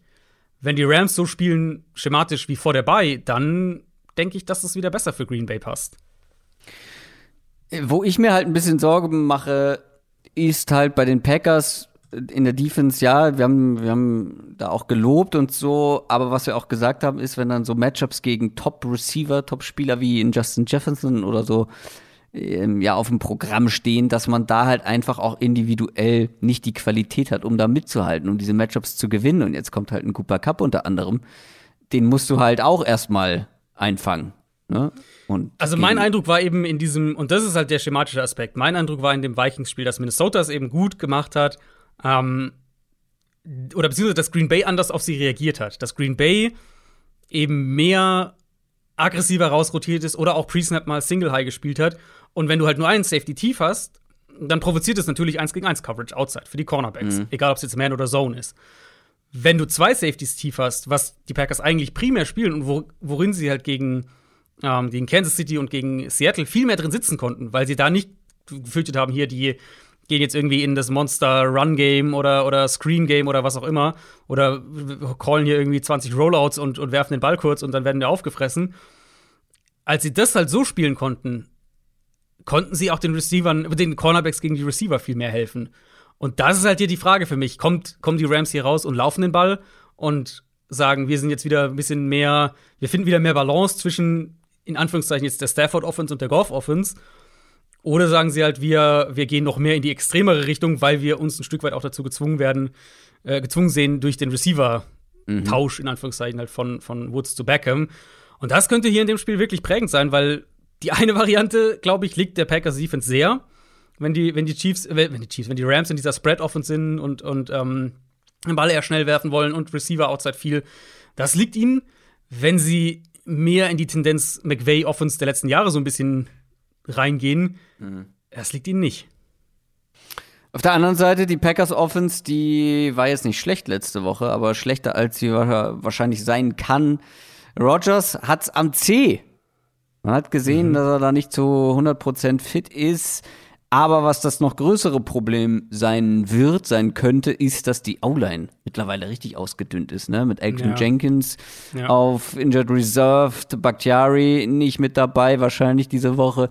Mhm. Ähm, und ja, man war so ein bisschen enttäuscht eigentlich, dass man von Von Miller und Aaron Donald noch nicht mehr gesehen hat, aber das waren auch mhm. schwierige Matchups. Die könnten natürlich jetzt durch die Ausfälle bei den Packers aber deutlich einfacher werden, deutlich besser werden und ja vielleicht sehen wir einen richtig guten Von Miller, Aaron Donald Auftritt, oder? Ja, die Gefahr sehe ich auf jeden Fall aus Packers Sicht. Ähm, also sie hatten ja schon sowieso da eigentlich konstant Verletzungen während der Saison. Bei Bakhtiari wissen wir jetzt, dass er noch mal ein bisschen brauchen wird. Ähm, der hatte ja noch mal wohl einen kleinen Eingriff und die Hoffnung ist, dass er dann später zurückkommt in der Saison. Die Packers haben nach dem Spiel ihre Bye hm, und dass er danach halt eben zurückkommen kann. Aber eben Elton Jenkins, du hast es angesprochen, äh, Kreuzbandriss, in meinen Augen einer der besten Linemen in der NFL, weil's, allein weil es in meinen Augen keinen gibt, der Guard und Tackle auf diesem Niveau spielen kann. Hat mhm. ja auch Bakhtiari dann vertreten. Also Jenkins raus für den Rest des Jahres. Bakhtiari wird diese Woche auf keinen Fall spielen. Und ja, genau, jetzt kommen halt Donald und Von Miller und Leonard Floyd frisch aus der Bye Week, ähm, in der sie über zwei Niederlagen in Folge nachdenken konnten. Ich, ich, also die Packers Offense für mich ist eher im Moment auf ihrem Floor als an ihrem Ceiling dran. Ich glaube, da hat die letzte Woche auch drüber gesprochen. Hm. Was dann halt immer noch gut ist, weil sie, ne, weil sie einen der besten Playcaller der NFL haben, weil sie eine hohe individuelle Qualität haben. Sprich, wenn du einfach nur innerhalb der Struktur spielst, sozusagen im Mindestmaß, wenn man so will, ist es immer noch sehr, sehr gut, was Green Bay dann machen kann. Ähm, gegen die Vikings haben sie dann früh im Spiel versucht, so ein bisschen vertikaler zu gehen. Hat nicht so gut geklappt. Da sah Rogers auch teilweise nicht gut aus, hat da ein paar Würfe verfehlt, hatte auch zweimal, glaube ich, ähm, Turnover-Glück letztlich. Aber es wurde dann besser und besser. Und jetzt hier angesichts der Umstände eben, also Ausfälle in der Line, äh, der, die Art Pass Rush, der auf sie zukommt, die Art und Weise, wie die Rams sowieso defensiv spielen wollen. Ich denke, das wird ein Spiel, in dem Green Bay ganz bewusst sehr, sehr stark auf seine, sich auf seine, auf seine Kernkonzepte quasi fokussiert. Also den Ball laufen, was du dieses Jahr gegen die Rams besser kannst als letztes Jahr, ins kurze Play-Action-Passspiel gehen. Dann bekommen wir sicher oft das Duell Davante Adams gegen Jalen Ramsey, weil Ramsey ja auch viel in den Slot mitgeht. Sprich, also das wird, glaube ich, ich glaube, das wird eine zähe Angelegenheit für die Packers. Ich sage aber auch, Green Bay hat uns schon gezeigt, dass sie auf diese Art und Weise den Ball bewegen können und dass sie auf diese mhm. Art und Weise auch über auf 20, 25 Punkte gehen können. Ist ein ausgeglichenes Spiel bei den Buchmachern. Mhm. Ich tippe auf die Rams, weil ich glaube, das Matchup passt gut. Also vor allem defensiv mit den Ausfällen. Mhm. Zwei Wochen Vorbereitungszeit, die Packers halt nicht bei 100 Prozent. Ich gehe da mit den Rams und ähm, ja, denke, dass es da so eine kleine Formumkehr geben könnte. Ja, die Ausfälle in der O-Line, mhm. das ist halt schon bitter. Also halt vor, von der Woche hätten wir noch gedacht, vielleicht kriegen sie Bakhtiari diese Woche zurück und dann hast du Bakhtiari und Jenkins nebeneinander. Ja, das ist was hast du keinen von beiden, ja. Ähm. Hm. Ich glaube, ich bleibe bei den Packers, ehrlich gesagt. Ich glaube irgendwie, die Packers sind. Die Packers haben dann halt einen viel höheren Floor als die Rams. Und bei den Rams weiß ich noch nicht so genau, was ich da von denen halten soll. Die sind so ein bisschen eine Wundertüte nach jetzt dabei, ob, was mhm. sie da mhm. um, umbauen vielleicht und wie sie vielleicht anders spielen. Stand jetzt vertraue ich den Packers mehr. Die Rams sind auf dem Papier ja. das bessere Team aktuell. Ja, das ist, also, dass das ausgeglichen ist bei den Buchmachern, kann ich total verstehen. Für mich ist es auch ein 50-50-Spiel. Mhm. Adrian hat jetzt noch drei Spiele Zeit, um seinen Woran hat's gelegen Pick zu ziehen. Vielleicht ja in diesem Spiel. Die San Francisco 49ers spielen gegen die Minnesota Vikings. Die Vikings haben zwei Spiele in Folge gegen zwei gute Teams gewonnen, sind mit 5 und 5 back in Business und die 49ers haben auch zwei Siege in Folge geholt. Zumindest ein gutes Team ist mit dabei gewesen. Und auch die sind back in business mit 5 und 5. Sehr ausgeglichenes Aufeinandertreffen. Wichtiges Spiel für beide Teams. Mhm. Da haben wir vor allem drüber gesprochen in ja. unserer Bonusfolge, weil das könnte ja. Eine Vorentscheidung sein, Wirklich, zumindest ja. für das Verliererteam. Ähm, also das Verliererteam könnte wirklich schon weit weg sein dann von der Wildcard und das Siegerteam macht dann halt einen großen Step in Richtung Wildcard. Und es ist brutal offen, dieses Spiel. Vikings Offense, ich, hab, ich sag's immer wieder, wenn die so spielen, wie sie spielen können, offensiv, so aggressiv, wie sie ja. auch letzte Woche gespielt haben, mit diesen Playmakern, dann können die jedes Team schlagen. Können ja. sie auch die 49ers Defense schlagen. Hast du diese Aussage von Mike Zimmer Anfang der Woche gesehen? Ja, wenn das jetzt auch noch losgeht. Wenn Mike Zimmer ein, ein, ein, ein, aggressiver, ähm, nicht konservativer, ähm, offensive-minded Coach wird. Also dann, Leute. Ja, also vielleicht zur Einordnung, nicht jeder wird jetzt wissen, wovon wir reden. Ähm, Cousins hat ja nach dem Packers-Spiel gesagt, dass er vielleicht zu aggressiv war teilweise. Und er hatte, also muss man sagen, er hatte mehrfach Interception-Glück in dem Spiel. Und gerade bei diesem Drive da am Ende, wo du eigentlich denkst, jetzt legen wir einen langen Drive hin, wollen irgendwie eigentlich die Uhr runterkriegen und, und, und scoren dann vielleicht ganz am Ende. Ähm, und Minnesota hatte sogar erste und fünf nach einer Strafe. Und er feuert halt den Ball tief in Coverage und hat halt einfach nur Glück gehabt, dass es am Ende nicht als Interception gezählt hat. Simmer hat dann eben, als er darauf angesprochen wurde, jetzt Anfang der Woche, hat er gesagt, das sieht ja ganz anders und Cousins soll ruhig den Ball weiter tief werfen. Und ja, wenn halt Interception dabei ist, das gehört halt dann dazu, ist dann eben so. das sage ich auch so. Was ist mit Mike Simmer passiert? Ähm, grundsätzlich ist das ja die Vikings Offense, die ich sehen will. Also die vertikal attackiert, sie haben die Receiver dafür, sie haben das Scheme auch dafür und um das nicht auf keinen Fall hinten runterfallen zu lassen, sie haben den Quarterback auch dafür. Also Kirk Cousins kann ja wirklich so eine vertikale Offense umsetzen. Die Niners werden ihnen an der Line of Scrimmage Probleme bereiten. Da, glaube ich, ähm, darf man sich aus, aus Minnesota-Sicht keine Illusionen hingeben. Aber die sind halt deutlich unterlegen, was die, was die Matchups in ihrer Secondary gegen diese, äh, gegen diese Receiver angeht. Ähm, und was man ja über Cousins auch sagen muss, der steht halt auch in der Pocket und wirft den Ball unter Druck. Gegen, und zwar nicht irgendwie zum Running Back, zum, zum 3-Yard-Dump-Off oder sowas. Gegen die Packers eine durchschnittliche Tagetiefe von fast 14 Yards gehabt, unter Druck. Also nur die Würfe, wo er unter Druck stand. Ähm, also, ja, ich erwarte ehrlich, also wenn ich jetzt solche Aussagen von Mike Zimmer schon höre, dann erwarte ich eigentlich, dass sie da auch wieder das, das Playbook öffnen und ähm, und die Matchups, die sie eigentlich immer haben mit ihren Receivern, dass sie die halt auch so ein bisschen ausspielen. Ich mache mir Sorgen um dich. Nee. ich mache mir Sorgen um dich, wie du hier nächste Woche sitzen wirst, wie ein gebrochener Mann. Nein, nein, nein, ich werde, ich, ich, äh, ich, nee, nee, ich äh, kann nicht mehr mit den Vikings sitzen. Noch nicht. Immer noch nicht. Na, vor allem werde ich, glaube ich, also vor allem wirst du halt gebrochen, wenn die jetzt wieder ihre ultrakonservative, ja, zurückhaltende Offense ja. aufs Feld bringen. Das meine ich. Äh, das ja.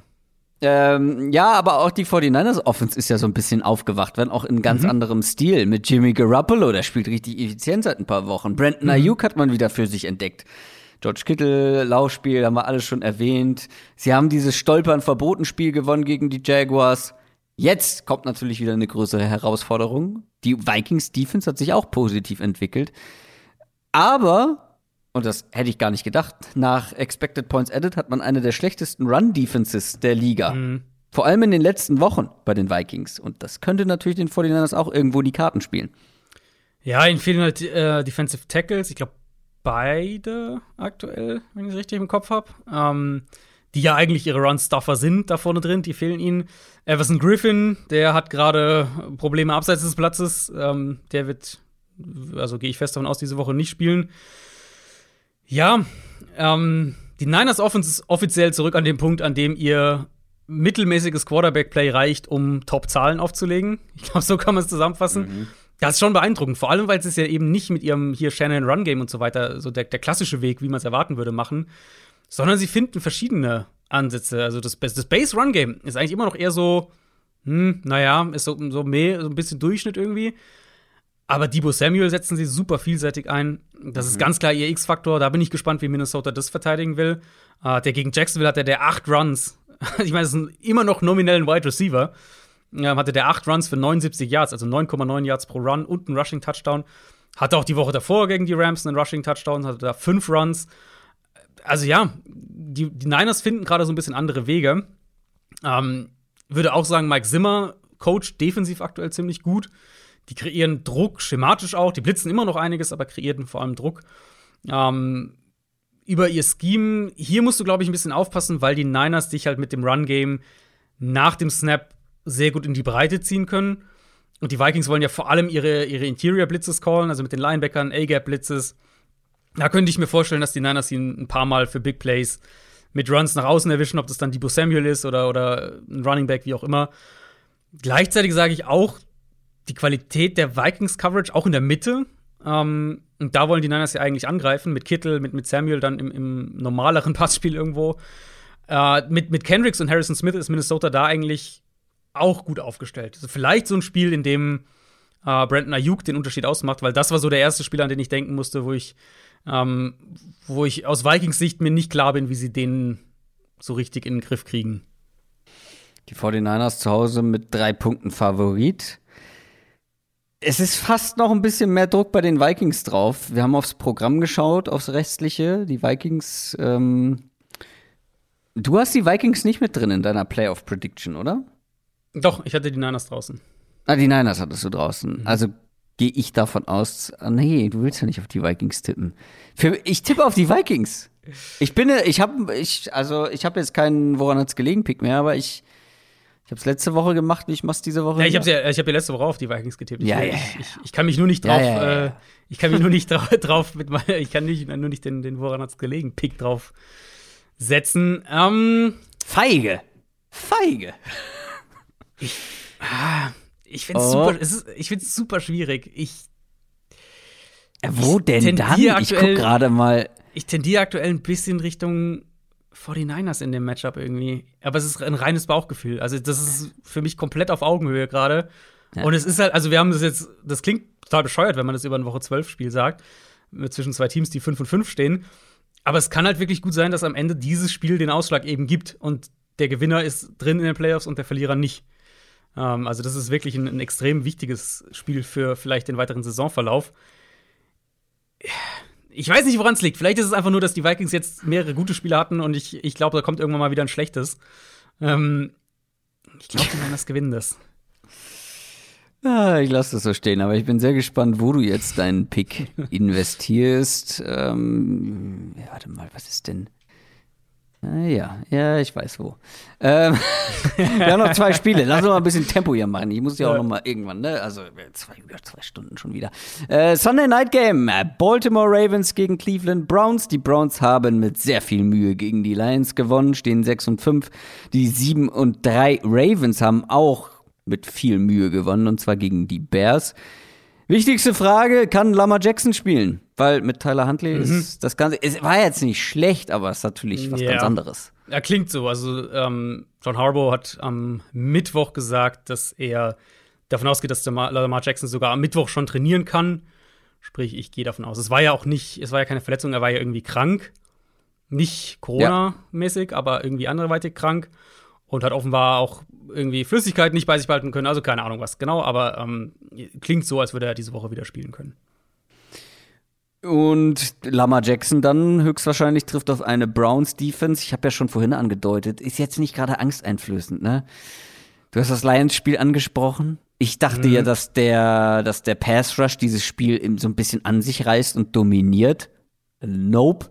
Sechs Pressures, vier davon von Miles Garrett, keiner von Jadavion Clowney obwohl der 20 Pass-Rush-Snaps gespielt hat. Äh, ja, äh, und jetzt kommt eine Ravens O-Line, die deutlich besser ist. Die Ravens werden hier höchstwahrscheinlich den Ball bewegen können, weil auch die Browns Secondary, finde ich, ist zwar individuell gut besetzt, aber so richtig dominant treten die auch nicht auf. Ja, ja, ist fair. Ähm, die Frage, die ich mir so ein bisschen stelle vor dem Matchup, du bist eben mit Lamar Jackson reingegangen. Wann nimmst du Baker Mayfield raus? Und zwar nicht, also schon auch, aber nicht jetzt nur, weil er nicht gut spielt, sondern der ist halt so angeschlagen und also ja, ich, ob du jetzt bei der, auf der skeptischeren Seite bist bei, bei Baker oder nicht, aktuell weiß ich halt nicht wirklich, wie du ihn da überhaupt bewerten willst. Und letztlich tut er sich selbst ja keinen Gefallen mit Blick auf die Vertragsgespräche, die kommen werden. Und ich weiß ehrlicherweise nicht, ob Cleveland nicht jetzt vielleicht für zwei, drei Spiele besser dran wäre, Case Keenum zu starten und Baker Mayfield zumindest ein bisschen gesünder wieder werden zu lassen, ein paar seiner Verletzungen mal so ein bisschen mal zwei, drei Wochen zu geben. Ähm, weil aktuell, boah, das war jetzt gegen Cleveland, äh, gegen Detroit war das auch echt Ja. harte Kost und, und das ist Und gegen eine wirklich nicht gute Defense. Teilweise habe ich mir aber auch gedacht, wie viel sind da jetzt Verletzungen dran schuld, wenn du ohne Druck den Ball irgendwie über deinen Ja. Receiver segeln lässt in die Arme eines Verteidigers. Ja, absolut. Also, ne, das, ist, das weiß man ja letztlich nie so genau, wie er, ähm, Mhm. Was da vielleicht im Kopf vielleicht noch abgeht, ob er sich dann irgendwie bestimmte Würfe nicht zutraut oder denkt, er müsste die anders irgendwie adjustieren, Mhm. keine Ahnung. Ich, also, alles, was ich halt denke, ist, Baltimore wird ihn blitzen. Detroit konnte, konnte Mayfield gut blitzen. Also, wenn sie ihn geblitzt haben, dann war es meistens erfolgreich. Baltimore wird ihn viel blitzen. Ähm, Ravens haben eine ganz gute Run-Defense, auch wenn da, da ist auch noch mal eine, eine ähm, vorhin Vita Vea gehabt, hier auch noch mal so eine, so eine Nose-Tackle-Personalie, Brandon Williams. Wahrscheinlich der beste individuelle Run-Stopper in dieser Defense, der zuletzt ausgefallen war. Ähm, falls der wieder ausfällt, gibt es Cleveland auf jeden Fall mehr Spielraum. Aber die Ravens werden das aggressiv spielen, weil sie das immer machen. Ähm, sie werden, denke ich, die Box zustellen. Und das Problem ist ja dann für Cleveland in solchen Matchups. Ich denke, dass sie den Ball trotzdem laufen können, einigermaßen. Ähm, die bekommen ja vielleicht sogar Kareem Hunt und, und Jack Conklin zurück. Aber wenn sie eben in Dritter und Acht oder in Zweiter und Zehn, so diese Down- und Distance-Situationen sind, die du halt irgendwann bekommst, selbst wenn du den Ball einigermaßen gut läufst, bist du da irgendwann drin. Da sehe ich halt aktuell, dass ihnen einfach die Antworten fehlen. Und, und die Ravens werden das, glaube ich, zum Problem für sie machen. Jetzt hast du ja ähm, so ein bisschen meine äh, Browns Defense-Kritik umgangen. Möchtest du dazu noch was sagen, beziehungsweise was zu dem Matchup äh, gegen die Ravens Offense, weil auch die, die Rush-Defense der Browns ähm, nicht so gut ist, wie man sich das vielleicht erhofft. Und ja, die Ravens können das halt schon ganz gut, ne? Ja, die, die Browns Defense ist für mich echt so ein bisschen ein Rätsel dieses Jahr. Ich meine, dass Defense inkonstant ist und dass es von Woche zu Woche variieren kann und Matchup abhängen. Äh, ne? Alles kein, haben wir auch schon oft drüber gesprochen. Aber irgendwie ist sie dann in Spielen, sind die in Spielen schlecht, wo ich halt eigentlich denke, das müsste ein gutes Matchup sein. Und dann haben sie Ja. wieder ein, zwei gute Spiele und so. Also die Browns Defense kann ich irgendwie noch nicht so richtig greifen. Zwischendurch war echt das Problem einfach, dass sie bei Third Down furchtbar waren. Dass sie First und Second Down irgendwie eine Top 3 Defense hatten und dabei Third Down regelmäßig auseinandergebrochen sind. Und zwar nicht irgendwie in einem Spiel oder in, in, einen, in bestimmten Situationen, sondern in mehreren Wochen hintereinander. Ja, Ravens mit Lamar Jackson zurück. Marquise Brown vielleicht, der hatte ja Hüft, Hüfteprobleme, da muss man mal noch abwarten. Die Gefahr, denke ich, für Baltimore's Offense ist, sage ich jetzt auch hier, dass sie an der Line of Scrimmage Probleme kriegen. Die haben an der Offensive Line auch gegen Chicago gewackelt, ohne Mac, ohne Akeem Hicks.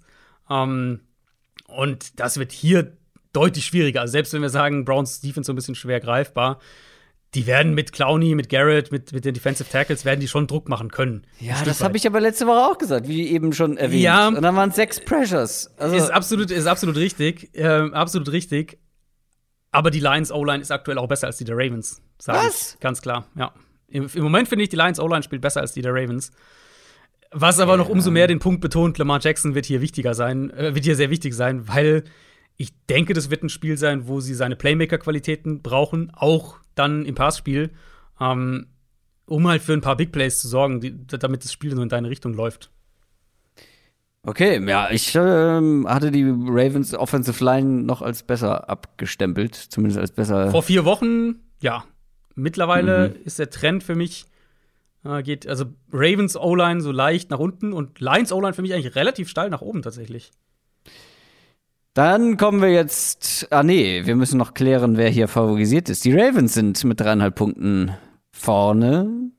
Ähm, ich habe ja die Browns als Division-Sieger in meiner Prediction immer noch. Ich weiß, da bin ich ein bisschen zu sehr Browns gesteuert, gebe ich zu, aber äh, die Browns spielen jetzt zweimal in Folge übrigens gegen die Ravens. Jetzt und dann direkt nach der Bye in zwei Wochen.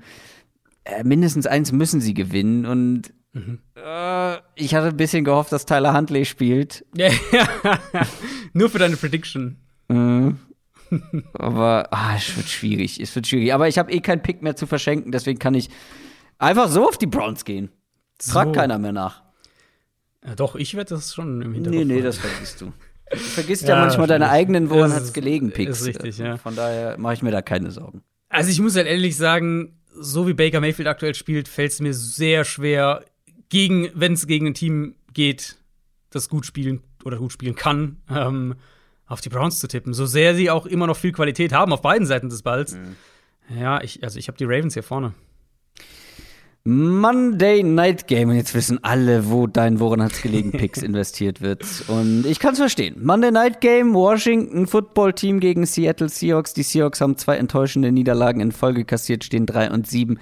Washington zwei Siege in Folge 4 und 6. Habe ich eben gesagt, ich kann es verstehen, wenn du das hier machst? verstehen ja, aber ich glaube, ich würde nicht mitgehen. Äh, aber der Reihe nach.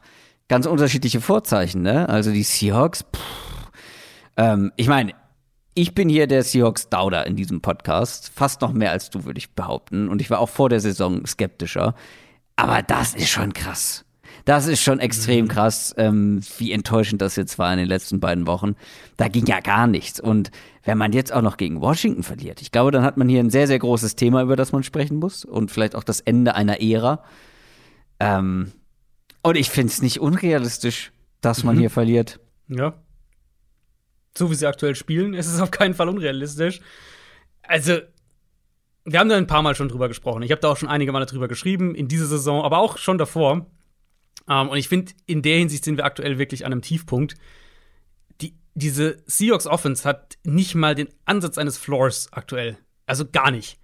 Um, ähm, kann's, ich kann es euch wirklich nur sagen, achtet mal drauf, wenn ihr Seahawks-Spiele schaut. Oder am besten, am besten ist eigentlich, wenn ihr so, wenn ihr einen Game Pass habt, wenn ihr in den 40 Minuten äh, Version so ein Seahawks-Spiel schaut, vergleicht es mal mit fast, fast jeder beliebigen anderen Offense. Jetzt vielleicht nicht Detroit oder sowas, aber mit den allermeisten anderen Offenses. Und achtet mal drauf, wie häufig ihr bei Seattle so ein schnelles, rhythmisches Kurzpassspiel seht. So ein Drive, zehn Plays, davon sind sechs Pässe, vier Runs, kontinuierliches Bewegen des Balls. Und die Antwort wird sein, ihr werdet sehr wenig sehen, weil die Seahawks sind ein Team, das eines der schlechtesten Teams in der NFL ist, wenn es darum geht, den Ball konstant zu bewegen. Es gibt kaum ein Team der NFL, was so schlecht darin ist. Sie haben natürlich, äh, sie haben natürlich die Big Plays und das ist halt der Punkt. Das ist, das ist eine etwas überspitzt formuliert, aber eine reine Big Play Offense. Und wenn die Big Plays nicht da sind, dann fällt ihnen halt wenig ein und dann finden sie keinen Rhythmus. Und so wird Washington das sicher auch versuchen zu spielen. Mit, mit viel Cover 4, Cover 6, was sie eher machen. Foreman Rush dann.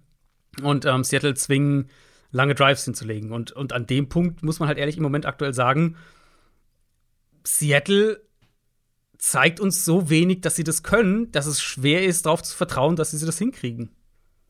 Ja, nicht mal gegen eine Washington Defense, die das ein oder andere Mal nicht gut aussah dieses Jahr, aber vielleicht mhm. dann jetzt teilweise auch hin und wieder mal besser, aber vor allem die Washington Offense könnte hier das entscheidende Zünglein an der Waage sein, weil wir sagen es immer wieder, die Offense kann Big Plays, die Offense kann den Ball bewegen und meistens egal gegen wen, mehr oder weniger halt und mal mit mehr Turnovern, mal mit weniger Turnovern und die Seahawks Defense ist halt auch eine Defense, die ja, die die die lässt den Ball auch vom Gegner bewegen und Washington ja. ist auch noch eins dieser Teams mit 4 und 6 wo man sagen kann, mit einem richtig krassen Second Half äh, Season Run sozusagen, äh, da kann man noch an der Wildcard schnuppern. Ähm, und ich glaube, die Washington Offense kann hier was reißen. Ja, muss man davon ausgehen. Wir hatten jetzt zwei Spiele in Folge, die äh, die gute Version von Taylor Heineke, erst gegen Tampa und dann gegen Carolina. Die wahre, die, die wahre Version. Die, also er ist äh, the truth, wissen wir ja. Um, Ey, Taylor Heineke ist ein besserer Ryan Fitzpatrick als Ryan Fitzpatrick aktuell. Muss man ehrlich sagen. Das ist wahrscheinlich richtig. Nein, das war gegen Carolina war jetzt echt beeindruckend, weil er noch weniger Fehler gemacht hat als gegen Tampa, gegen eine bessere Defense aktuell. Ähm, stand ja auch einiges unter Druck, aber und gegen Druck hat er jetzt auch nicht viel gemacht, aber er hat dann halt eben in den Situationen, wo es brenzlig wurde, hat er das Spiel nicht weggeworfen. Und wenn er Zeit hatte in der Pocket, dann hat er den echt ein paar Dinge eingeschenkt. Ähm, Terry McLaurin sieben Targets gegen die Bucks gehabt, jetzt auch gegen die Panthers sieben. Der Unterschied war gegen Tampa eine durchschnittliche Targettiefe von 7,1, also relativ kurz für einen, für einen Wide Receiver 7,1 Yards. Gegen die Panthers eine von 23,3. er hat fast gar nichts im Kurzpassspiel gemacht, sondern es war halt wirklich so in bester Fitzpatrick-Manier, YOLO und hoch und weit auf ähm, auf deinen besten Receiver, auf Terry McLaurin. Was nicht die schlechteste Idee ist, ähm, vor allem wenn du halt, wenn wir sagen, wir haben Taylor Heineke und wir hoffen irgendwie drauf, dass wir ein paar Mal diese High, in dieser High Variance Achterbahn die Höhepunkte bekommen, dann muss es halt irgendwo auch darüber gehen, so ein paar Shots zu McLaurins zu erzwingen. Gegen Seattle ist es machbar, keine Frage. Die Seahawks haben jetzt auch noch Trey Brown verletzungsbedingt verloren für den Rest des Jahres, den Rookie Corner. Ähm, Coverage in der Mitte war echt schwach gegen Arizona, Jamal Adams, die Linebacker. David Washington sich ja auch ansetzen, äh, bekommen ja vielleicht sogar diese Woche, aber zumindest perspektivisch auch Logan Thomas zurück.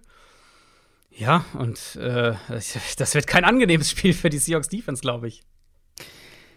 Ja, die Seahawks Offense muss sich auf jeden Fall rehabilitieren. Ja. Und sich daran erinnern, was man zu Beginn der Saison richtig gemacht hat. Ähm, und wenn sie das hinkriegen einigermaßen, dann haben sie hier auch eine berechtigte Chance, das Ding zu gewinnen. Sie müssten das eigentlich auch gewinnen. Aber ansonsten gewinnt das Washington und Washington ist sogar Favorit. Da habe ich nicht schlecht gestaunt, weil sie zu Hause spielen und halt nur mit einem Punkt. Also eigentlich sind sie nicht Favorit, aber das ist ein offenes Spiel und man hat es jetzt schon rausgehört. Ich kann mir vorstellen, dass Washington das gewinnt, aber ich meine, du musst ja irgendwann mal picken. Hm. Tust du das auch? Ja, äh, gut, ich, ich werde mich nicht drücken. Ähm, nein, es ist halt das Spiel. Also, ich kann mir schon erklären, warum Washington Favorit ist. Ich meine, Washington hat jetzt Tampa und Carolina geschlagen in den letzten beiden Spiele. Ähm, Seattle sah furchtbar aus gegen Green Bay und Mhm. dann haben sie gegen Colt McCoy zu Hause verloren. Also, ja, pf, ja, ist halt, ähm, ist halt argumentativ, wahrscheinlich, glaube ich, kann man es schon erklären. Und ganz ehrlich, ich sag's, wie es ist. Ich habe, als ich analytisch an das Spiel gegangen bin, habe ich gesagt, im Moment spricht nicht viel für Seattle. Aber ich bin analytisch die letzten Wochen immer dran gegangen und habe versucht, irgendwie das zu erklären, warum jetzt der Außenseiter gewinnt und lag immer daneben.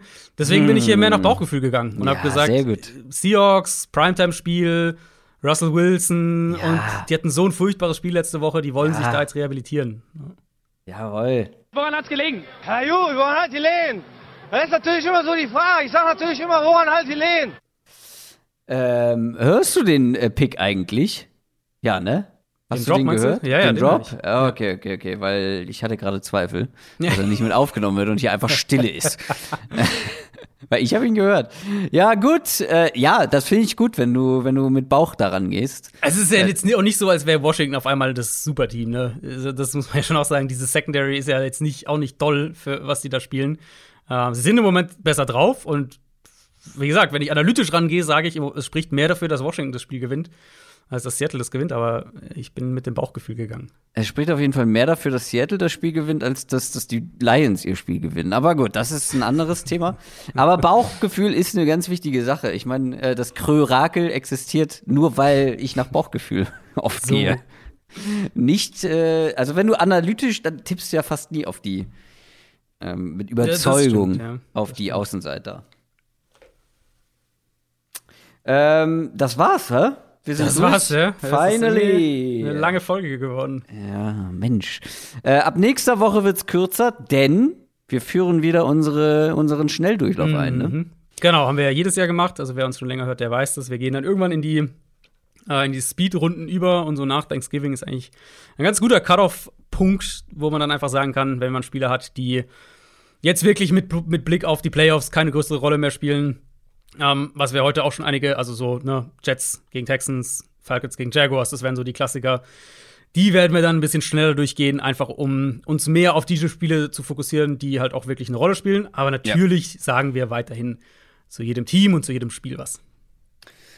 Aber deutlich, deutlich kürzer dann im Schnelldurchlauf Genau. natürlich. Und das soll's für heute gewesen sein, liebe Leute. Wer möchte, kann uns unterstützen bei Patreon oder bei YouTube und kann dann die beiden neuesten Bonusfolgen hören. Die Prediction zum Playoff Picture oder auch das neue College Update. Ansonsten, ihr unterstützt uns na- uns natürlich auch damit, wenn ihr uns folgt bei Instagram, bei Twitter, bei YouTube und überall, wo ihr uns folgen könnt. Zum Beispiel auch bei Spotify kann man folgen. Wer das noch nicht gemacht hat. Sehr viele hören über Spotify. Nicht alle davon haben auf den Folgen-Button geklickt. Ähm, das ist natürlich auch noch hilfreich.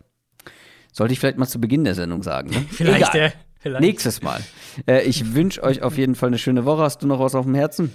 Äh, also, wenn du schon dabei sind, iTunes-Reviews, das geht auch immer und das Ja. hilft auch immer.